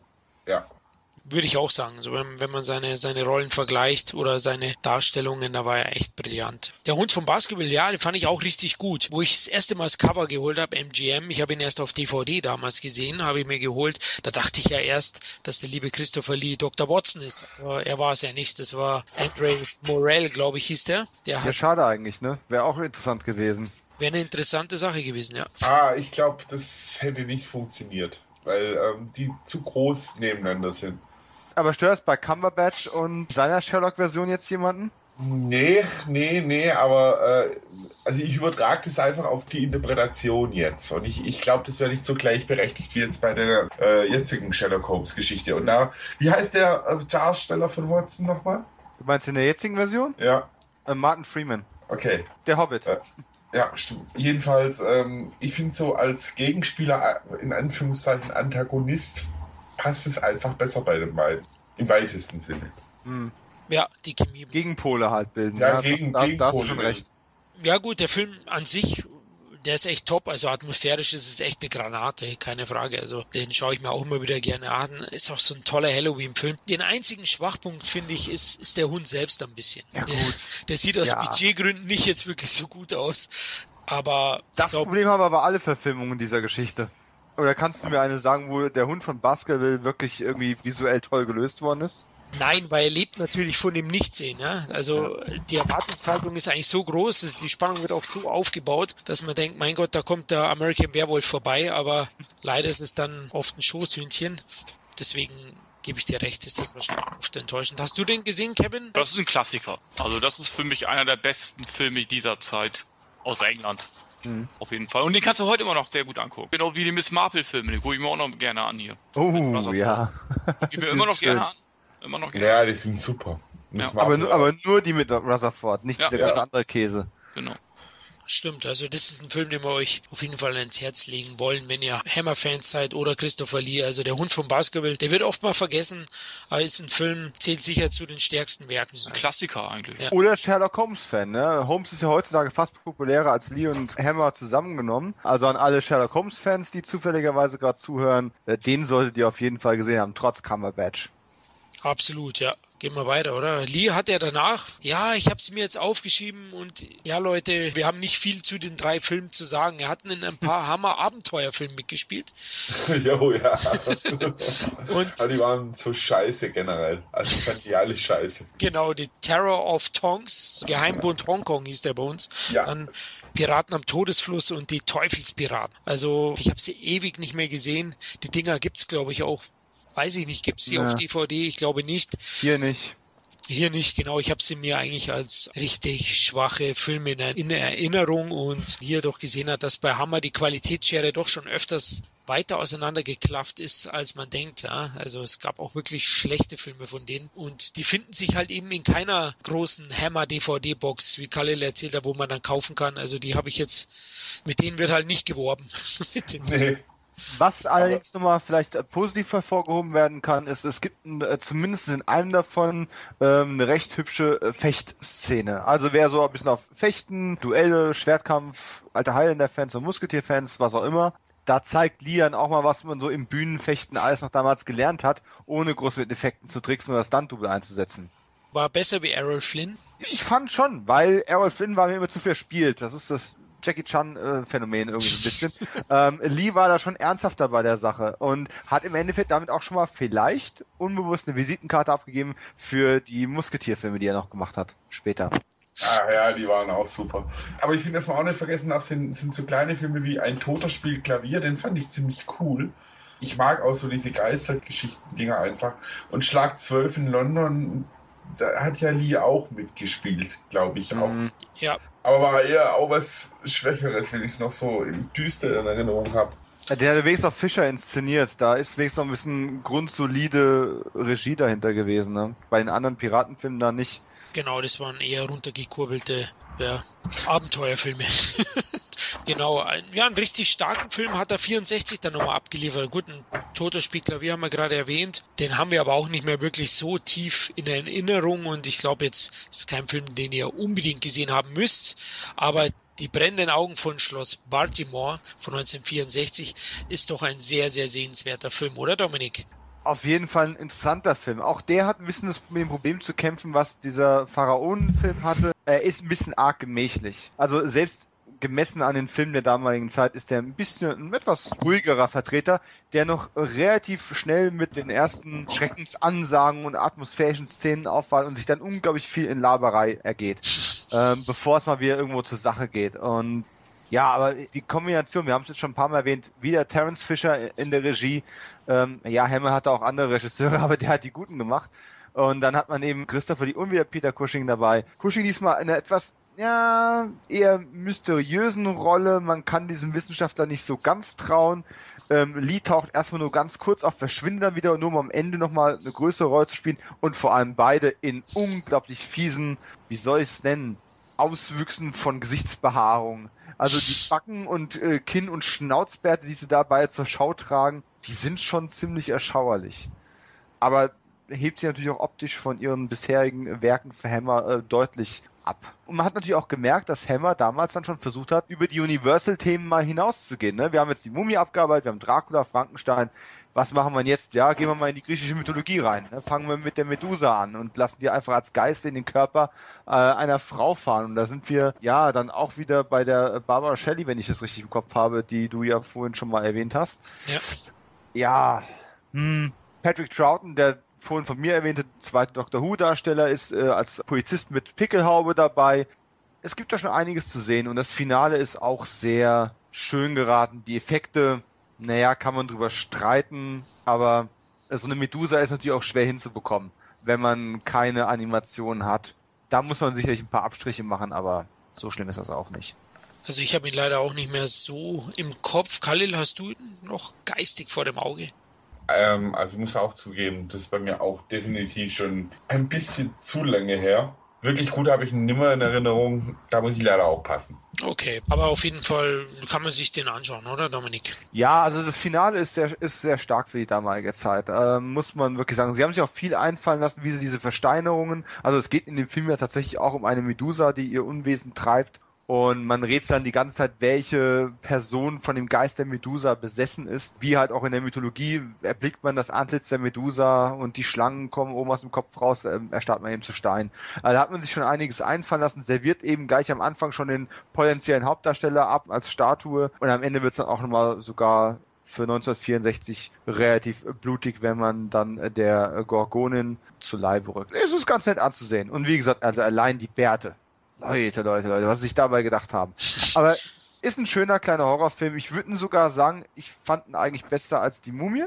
aber ja, der Mittelteil ist halt schon sehr dialoglastig, er hat mehr von der Krimi-Handlung weil man halt rausfinden möchte, wer denn jetzt da besessen ist. Aber wie gesagt, der Anfang ist relativ ähm, atmosphärisch gerade und das Finale ist auch dann nochmal sehr befriedigend. Allein die Besetzung, glaube ich, macht den Film sehenswert, ne, mit ja. Lee Cushing. Ja. Ähm, weil du jetzt gesagt hast, ein bisschen Länge in der Mitte. Eigentlich war Hammer für mich schon immer ein Markenzeichen, dass die Filme selten äh, langatmig sind, denn die Laufzeiten waren ja doch meistens sehr knackig. Ne? Man kommt oft schnell Stimmt. zum Punkt. Also wenn man jetzt so mal einen Querschnitt sieht. Ja, aber der Krimi-Teil, der zieht dich ein bisschen raus. Also du hast Atmosphäreaufbau, wie du es von Hammer gewohnt bist, und dann landest du erstmal im Gerichtssaal, dann wird nochmal einer umgebracht, dann wird aber hier gerätselt, da gerätselt. Ist jetzt der Peter in die Barbara verknallt oder nicht? Und ist die jetzt besessen oder nicht? Ist die vielleicht besessen, weil er in sie verknallt ist? Oder ist er nur verknallt, weil sie besessen ist? Und boah, das ist ein bisschen viel hin und her. Und weil wir gerade eben ähm, Cushing so gelobt und damit quasi Lia fast ein bisschen auf den Umhang getreten sind, ähm, in dem Film ist Lia deutlich stärkere. Hat mir Cushing nicht so drin gefallen. Und das sag ich sehr selten. Also war es für Lee ein weiterer Schritt in ja, die richtige er, Richtung. Er war zwar mit diesem grauen Schnurrbart, den er da zur Schau trägt, nicht so eindeutig zu erkennen. Wenn man es nicht wusste, hätte man ihn auf jemand anders halten können. Aber er spielt da wesentlich lebendiger und auch äh, viel unruhiger. Das ist man so gar nicht von ihm gewohnt. Macht auch viel in Erklärbär so gegen Ende. Äh, und darf im Actionfinale auch nochmal eingreifen. Und Peter Cushing sollte mysteriös sein, war aber meistens nur ne, er ist halt irgendwie da und er sagt seine Sätze mit einer gewissen Würde und das war's dann aber auch. Der kann dann auch nur im Finale punkten. Also da, da muss ich sagen, es hat mich fast überrascht, bei den beiden doch mal dieses Kräfteverhältnis auch mal kippen zu sehen. Das ist also doch immer ein bisschen rollenabhängig auch gewesen. Okay, schön, dass, dass das für den Lieder ein weiterer Schritt in die richtige Richtung war. Ah, lass uns doch gleich, weil du gesagt hast, bei Blut für Dracula hast du ja erwähnt, dass er den nur gedreht hat, dass er seine Wunschrolle bekommt, den Rasputin, den wahnsinnigen Mönch. Allein der Titel gefällt mir schon wieder. Von 1967. Christopher Lee in der Hauptrolle. Und da hat er sich, glaube ich, große Hoffnungen gemacht, da auch mal ein bisschen aus seiner Schurkenrolle rauszukommen. Er spielt letztlich wahrscheinlich, oder spielt er auch einen Schurken, oder? Ja, es kommt darauf an, wie man es halt betrachten möchte. Ich weiß nicht, habt, habt ihr den alle gesehen? Ich habe ihn nicht gesehen. Also ich, ich habe ihn auch nicht gesehen. Okay, also dann vielleicht mal ganz kurz. Ich meine, die Geschichte von Rasputin ist ja relativ bekannt. Also er kommt dann als mutmaßlich mit dunklen Kräften im Bunde stehender an den, an den Zarenhof und fängt halt an, sich seine Machtposition immer weiter auszubauen und äh, macht sich damit nicht nur Freunde und wird im Endeffekt auf ziemlich grausame und brutale Art und Weise umgebracht. So, das ist ja nun mal in der Realität auch so passiert. Jetzt klar, bei den dunklen Mächte-Teil kann man natürlich äh, spekulieren. Und ähm, Lee hat als junger Mensch dann zwei der Mörder vom echten Rasputin auch mal getroffen. Das ist auch wieder so eine Verknüpfung, wo ich sage, irre. Und die Gelegenheit, dann Rasputin selbst mal zu spielen, ähm, das muss ihn unglaublich motiviert haben damals. Und jetzt ist aber das Problem gewesen, dass dann tatsächlich die Parteien, die Rasputin zu Tode brachten, in dem Film Rasputin eher als den Antagonisten gesehen haben. Die wollten jetzt nicht unbedingt ihn zu einem Sympathieträger machen, Lee war aber sehr daran interessiert, ihn möglichst akkurat und menschlich darzustellen. Und diese zwei Interessen sind natürlich extrem miteinander kollidiert. Und im Endeffekt hat man sogar ziemlich große Action- und, und, und Ermordungsszenen, die gedreht worden sind, dann gar nicht mehr mit in den Film reingenommen, weil der dann schnell fertiggestellt werden sollte und man das dann alles gar nicht mehr mit drin haben wollte. Und das ist eigentlich schade, weil Rasputin ist ja vergiftet, erstochen, erschossen, dann nochmal erschossen und dann nochmal sicherheitshalber ertränkt worden. Und im Film ist das relativ unspektakulär. Man hätte ihn auch genauso gut eine Flasche über den Kopf ziehen können und dann wäre er auch tot gewesen. Das ist, das, das nimmt dem Film so ein bisschen das Besondere, was es hätte werden können. Es hätte ein besonderer Film werden können. Er hat nicht dieses große, diesen Pomp, das Zarenleben ausgestrahlt. Er wirkt halt wie naja, in übrig gebliebenen Sets vom Blut für Dracula gedreht, mit einem fiesen Bart angeklebt und am Ende dann ziemlich den Biss rausgenommen. Tolle Performance von ihm. Ähm, ich kann auch jedem nur die Hammer Edition äh, empfehlen, die EMS äh, Anulis damals rausgebracht haben. Ja, die ist toll. Ähm, ne, Audiokommentar von Christopher Lee mit dabei, ein kleines, aber nettes Booklet von Uwe Sommerlath, kann ich an der Stelle tatsächlich nur sehr empfehlen. Äh, ist auch nicht mehr ganz billig zu haben. Der Film an sich hätte besser sein können, aber er ist immer noch sehenswert. Kann man dem Studio unterstellen, dass sie hinter dem Film nicht so ganz standen? Hat sich jetzt so ein bisschen so angehört von, von ähm, Sagen wir so, da, haben, da ist ihnen auch viel reingeredet worden. Und wenn ich mich recht dran erinnere, war es wohl auch so, dass der, selbst der Regisseur nachher gesagt hat, ähm, es wäre einer der wenigen Filme gewesen, wo er in der Post-Production auch nicht die ganze Zeit dabei sein konnte und das Ding dann quasi einfach vom Produzenten fertiggestellt worden ist. Und dann eben auch so Sachen wie das große Finale mit den ganzen Action-Pieces und sowas dann eben, ja, einfach hinten runtergefallen ist und damit quasi dem Stoff die Dramatik und die Vielschichtigkeit, die möglich gewesen wäre, einfach genommen hat. Ob das jetzt politischer Einfluss war, der dahinter stand, oder ob das einfach nur eine dumme Handlung war, hm. schwer zu sagen. Ist schwer zu sagen. Schwer zu sagen. Okay, er ist ja in fünf Wochen nur runtergekurbelt worden. Also, also wirklich, ja. da wollte man schnell fertig werden. Back to back hat man den ja gedreht, wie du gesagt hast, in den Kulissen vom Blut für Dracula. Natürlich auch eine nette Anekdote, ja. wie pragmatisch auch die Hammer Studios waren. Ne? Aber ich finde. Aber, aber, du müsstest ihn sehen. Also definitiv, weil ähm, du siehst viel von dem, was du auch an, an der Atmosphäre hin, vom Blut für Dracula machtest, hast du damit drin und du hast halt auch wieder die jetzt schon zwei, dreimal erwähnte Barbara Shelley wieder, ähm, die ähm, schöne Augen und schöne Dekolletés machen darf. Okay, hört sich sehr gut an, aber du hast ja gerade erwähnt, die ist schwer äh, teuer zwei Möglichkeiten. Entweder mal 50, 60 Euro investieren, auf eine Neuauflage hoffen oder Option Nummer drei, ich lade euch alle mal ein, dann gucken wir uns den mal zusammen an. Das wird ein Spaß. Ja. Ziehen wir Option 3 vielleicht, ja. ja. Hört sich auf jeden Fall interessant an. Also den habe ich leider auch nicht mehr sehen können. Kevin, du hast ihn auch nicht gesehen, Rasputin. Nee. Es gab doch noch, wie hieß der? Nicht Rasputin, sondern Nostradamus, gell? Hab's auch. Mm, ja gab's auch noch, ja, genau, von 94 oder so, an den kann ich mich erinnern. Da war doch mit Rutger Hauer, oder? War der mit Rodger Hauptrolle? Hat, hat glaube ich, irgendein Franzose gespielt oder so. Bin mir jetzt nicht mehr ganz sicher. Es gibt noch ein äh, Porno mit dem Namen Rasputin, Orgien am Zahnhof. äh, der auch von Hofbauer oder so gedreht worden ist. Ich glaube, den habe ich sogar. okay. Machen wir ein Double Feature draus. Können wir auch machen, ja. Klar, gut. Gehen wir zum nächsten Film. Über im selben Jahr entstand ein weiterer Film mit Christopher Lee von den Hammer Studios, Die Braut des Teufels von 1967. Und das ist für mich auch einer der stärksten Hammer-Produktionen überhaupt. Also ich finde den richtig stark. Christopher Lee in der Hauptrolle. Khalil, hast du den im Kopf? Braut des Teufels habe ich auch nicht mehr wirklich auf okay. Schirm, muss ich wirklich sagen. Du, Dom? Absolut. Und ja, möchtest du mit der Loop-Orgie anfangen oder soll ich? Ich lasse dir mal einen Vortritt. Aber es wird auf jeden Fall viel Lot dabei abfallen, ja. Also fange ich an mit äh, The Devil Rides Out, hieß der Film ja im Original.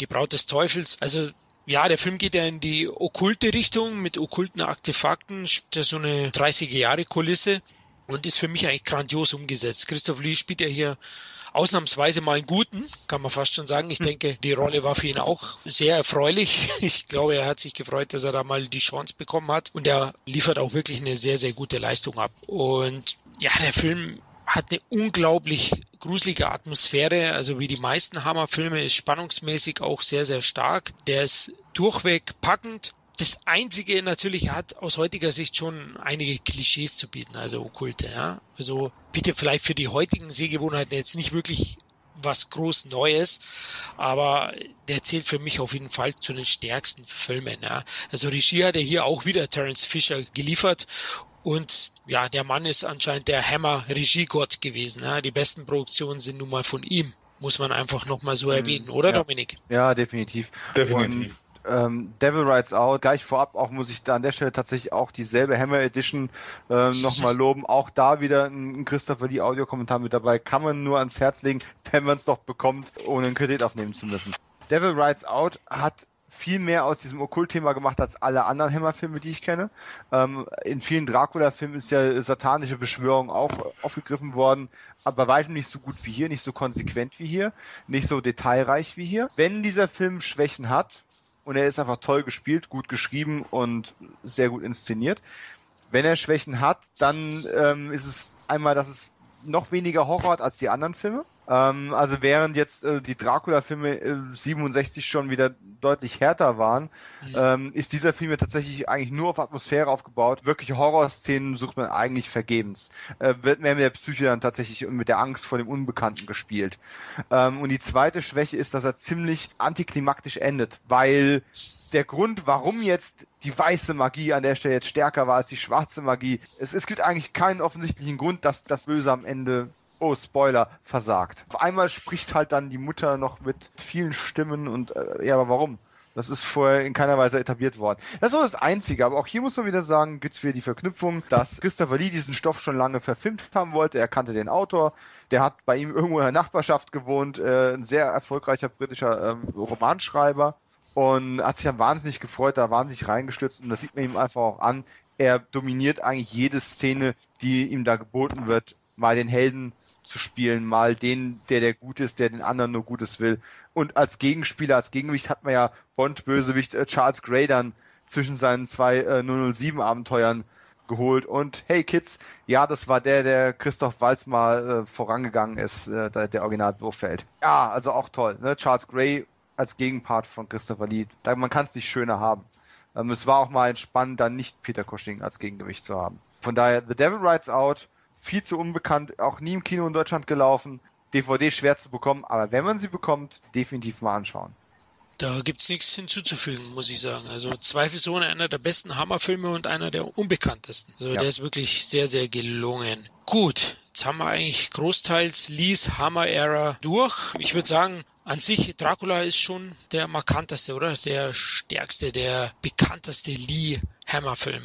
Definitiv der war ja auch sehr, sehr wichtig für die weitere Entwicklung des Horrorkinos aus meiner Sicht. Also Dracula und Hammer haben natürlich äh, sehr, sehr viel beeinflusst und die Studios an sich sind schon unglaublich spannend. Sonst würden wir nicht heute noch drüber reden. Ne? Hm. Also ja.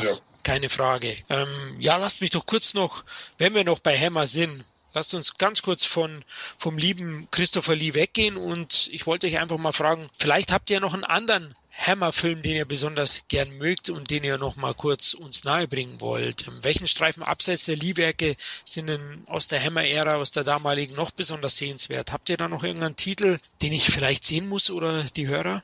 Ich mag's, das schwarze Reptil, mag ich ziemlich. Oh, der ist schön, ja.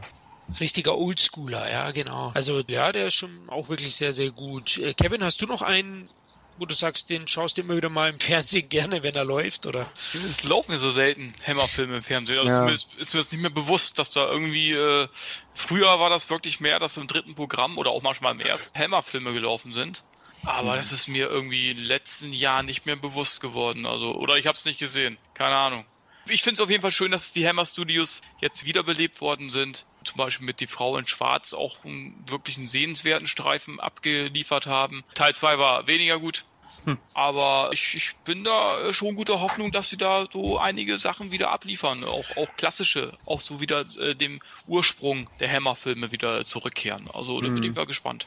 Mir ist auch noch eine, äh, noch eine Sache eingefallen, und zwar die Fernsehserie, die Hammer produziert hat. Die Hammer House of Horror. Die fand ich auch eigentlich ziemlich cool. Mm. Hat mir sehr viel Spaß gemacht. Ja.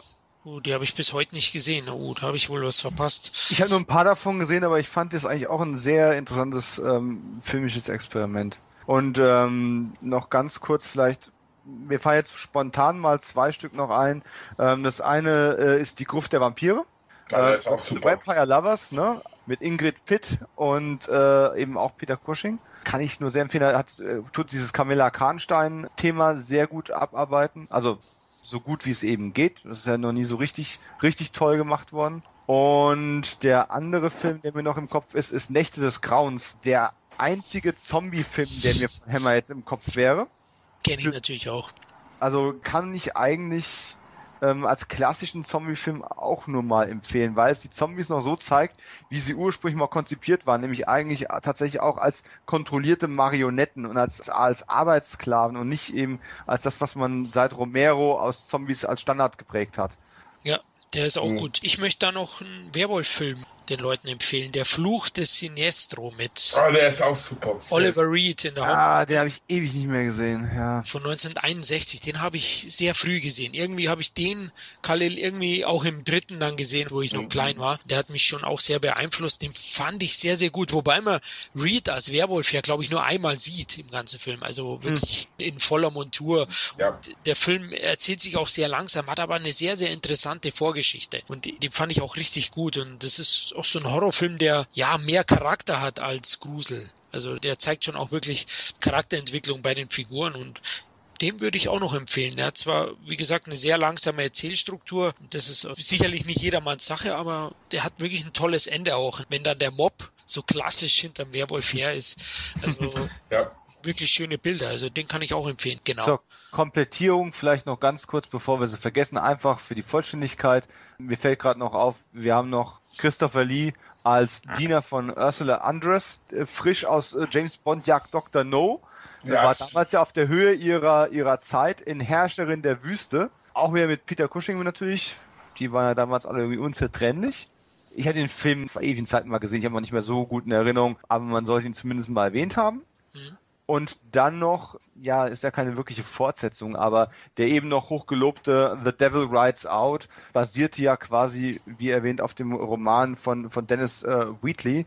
Und ähm, von diesem Autor hat man noch ein zweites Werk dann umgesetzt, Die Braut des Satans äh, 1975, wo Lee aber kurioserweise nicht mehr den Helden gespielt hat, äh, also nicht mehr dieselbe Rolle aufgegriffen hat, sondern auf einmal wieder ein satanischer Beschwörer gewesen ist, also auf die andere Seite der muss recht gut sein. Ich kann aber auch nicht zu detailliert drauf eingehen, weil es auch ewig her ist, dass ich den mal gesehen habe. Und ich auch leider nicht mehr die Gelegenheit hatte, den für den Podcast jetzt nochmal zu rekapitulieren.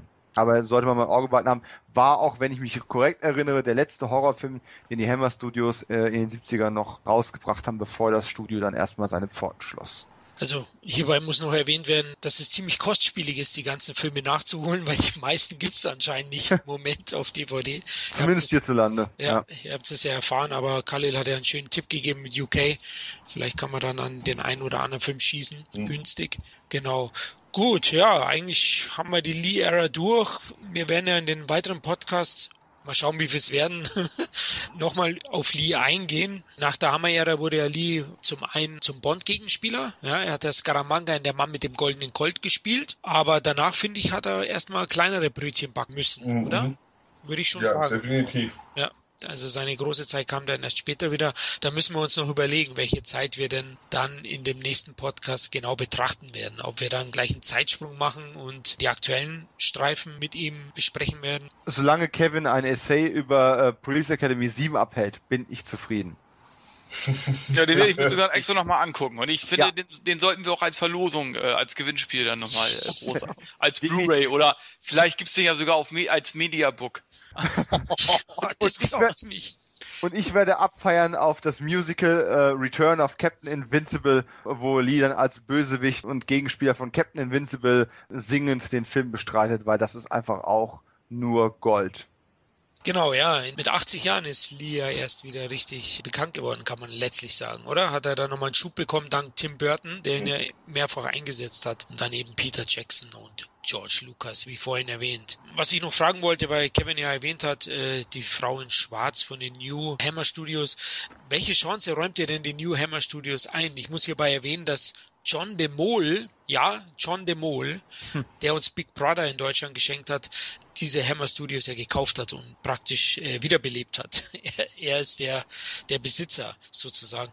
Ähm, welche Chancen räumt ihr denen denn ein, langfristig noch im Geschäft zu bleiben? Horrorfilme sind ja immer noch angesagt, oder? Also man kann damit Definitiv. Geld verdienen die Leute lieben Horrorfilme, der Markt ist ein bisschen übersättigt und der Geschmack des Publikums hat sich ja ziemlich gewandelt. Das muss für Hammer kein, oder für New Hammer kein K.O.-Kriterium sein. Ähm, sie müssen sich halt nur sehr gut überlegen, was wollen wir sein? Wollen wir Filme mit diesem viktorianischen Geist machen, und die modern erzählen, modern inszenieren und das quasi so eine Art Revival des viktorianischen oder des Gothic Horror zu bringen? Oder wollen wir einfach wie damals einfach Horrorfilme machen, wie sie jetzt gerade angesagt sind und ähm, ja, sondern in einem Topf mit Tausenden von anderen ähm, Studios und Filmemachern. Wenn sie ein Alleinstellungsmerkmal behalten wollen, und das kann man ihnen eigentlich nur empfehlen, sollten sie sich vielleicht auf den viktorianischen Horror konzentrieren. Ist aber natürlich schwierig, weil du musst es ja trotzdem irgendwie modern rüberbringen, damit du heute noch ein Massenpublikum in irgendeiner Form ziehen kannst, weil auch das Horrorpublikum hat sich einfach weiterentwickelt. Kai hat es vorhin schon gesagt, es ist halt eine Frage des Zeitgeists. Und der ist halt ein paar Schritte weitergelaufen. Ich finde es ein interessantes Experiment und ich freue mich drauf, was noch kommen mag. Ob das langfristig funktioniert, wird man mal sehen müssen. Ich frage mich, wie lange es dauert, bis die Remakes ihre eigenen Werke machen. Das könnte passieren. Die Frau in Schwarz war, glaube ich, der einzige richtige Hit jetzt von denen, oder Kevin? Ich wusste jetzt. Ja, der ist weltweit sehr gut angekommen. War auch gut. Also es war ein richtig schöner Gruselfilm mit klassischen Elementen. Er hat das Rad nicht neu erfunden, aber äh, er war da gruselig, wo er gruselig sein musste. Hat eine super Atmosphäre aufgebaut. Die Frau in Schwarz war gruselig. Daniel äh, hier alias Harry Potter Radcliffe war eine gute Besetzung, finde ich. Hatte mal die Chance bekommen, was anderes zu spielen. Und äh, ich kann den Film wirklich nur empfehlen. Also gut, der zweite Teil war, ja, war ein Abklatscher einfach nur, ne? Spielte einfach nur im Zweiten Weltkrieg oder, ne? Also war eben nichts Großartiges, ne? Aber der erste Teil, ich muss ich sagen, für mich einer der besten Gruselfilme der letzten Jahre. Da haben sie bewiesen, dass sie es eigentlich können, ne? Weil und ich kann es denen auch nur empfehlen, dass sie wirklich äh, vielleicht ihre alten Stoffe nochmal neu verpacken, ohne dabei den Charme der alten Verfilmung sozusagen zu verlieren. Das kann ich denen eigentlich nur empfehlen, weil die müssen ja irgendwo rausstechen. Wie Dominik eben auch schon sagen, wenn die eben halt mit der, in derselben Schiene fahren wie die anderen, äh, dann brauche ich die Hammer Studios nicht. Ich erwarte von den Hammer Studios was Besonderes, einen gewissen Charme, einen gewissen Unterschied zu anderen. Genau, das macht sie auch aus. Also ja, unique, einzigartig sollten sie bleiben, auf alle Fälle. Aber Daniel Radcliffe wird nicht der neue Christopher Lee. Nee, das nicht. Wer also weiß. Äh, völlig egal, was er anstellt. Das wird Elijah Wood wahrscheinlich. Uh. Maniac war nicht so schlecht. Nein. Ja. Maniac war super eigentlich. Ja, er war, er war, jetzt schweifen wir zwar ab, aber er war super krank auch. Also er war schon auch richtig hart. Also da kriegst du richtig so einen Schlag in die Magengrube. Also mich hat er schon ein bisschen mitgenommen, weil aus dieser Ego-Perspektive, er war visuell, war er wahnsinnig gut umgesetzt. Aber ja, meins richtig. Gut, dann würde ich sagen, sind wir mit Teil 1 durch. Ja, vielen Dank, Jungs. Hat mir unheimlich Spaß gemacht, mit euch über Christopher Lee und Hammerfilms zu plaudern. Sind ja wieder ein bisschen abgeschweift. War sehr interessant zu hören, auch welcher Dracula für wen der beste war. ich freue mich schon auf die Fortsetzung. Ja, auch euch, liebe Hörer, danke. Sorry. Ja, auch. Gesundheit. ja, auch euch, liebe Hörer, danke, dass ihr wieder zugehört habt. Wir hoffen, dass es euch gefallen hat und dass ihr nächstes Mal auch wieder dabei seid. Sollten wir an irgendeiner Stelle Quatsch verzapft haben, könnt ihr uns gerne berichtigen. Schreibt uns einfach. Zudem würden wir uns auch wieder über Feedback und Anregungen per E-Mail, Facebook, Twitter oder iTunes freuen. Euch eine schöne Zeit, macht's es gut. Bye. Tschüss. Servus.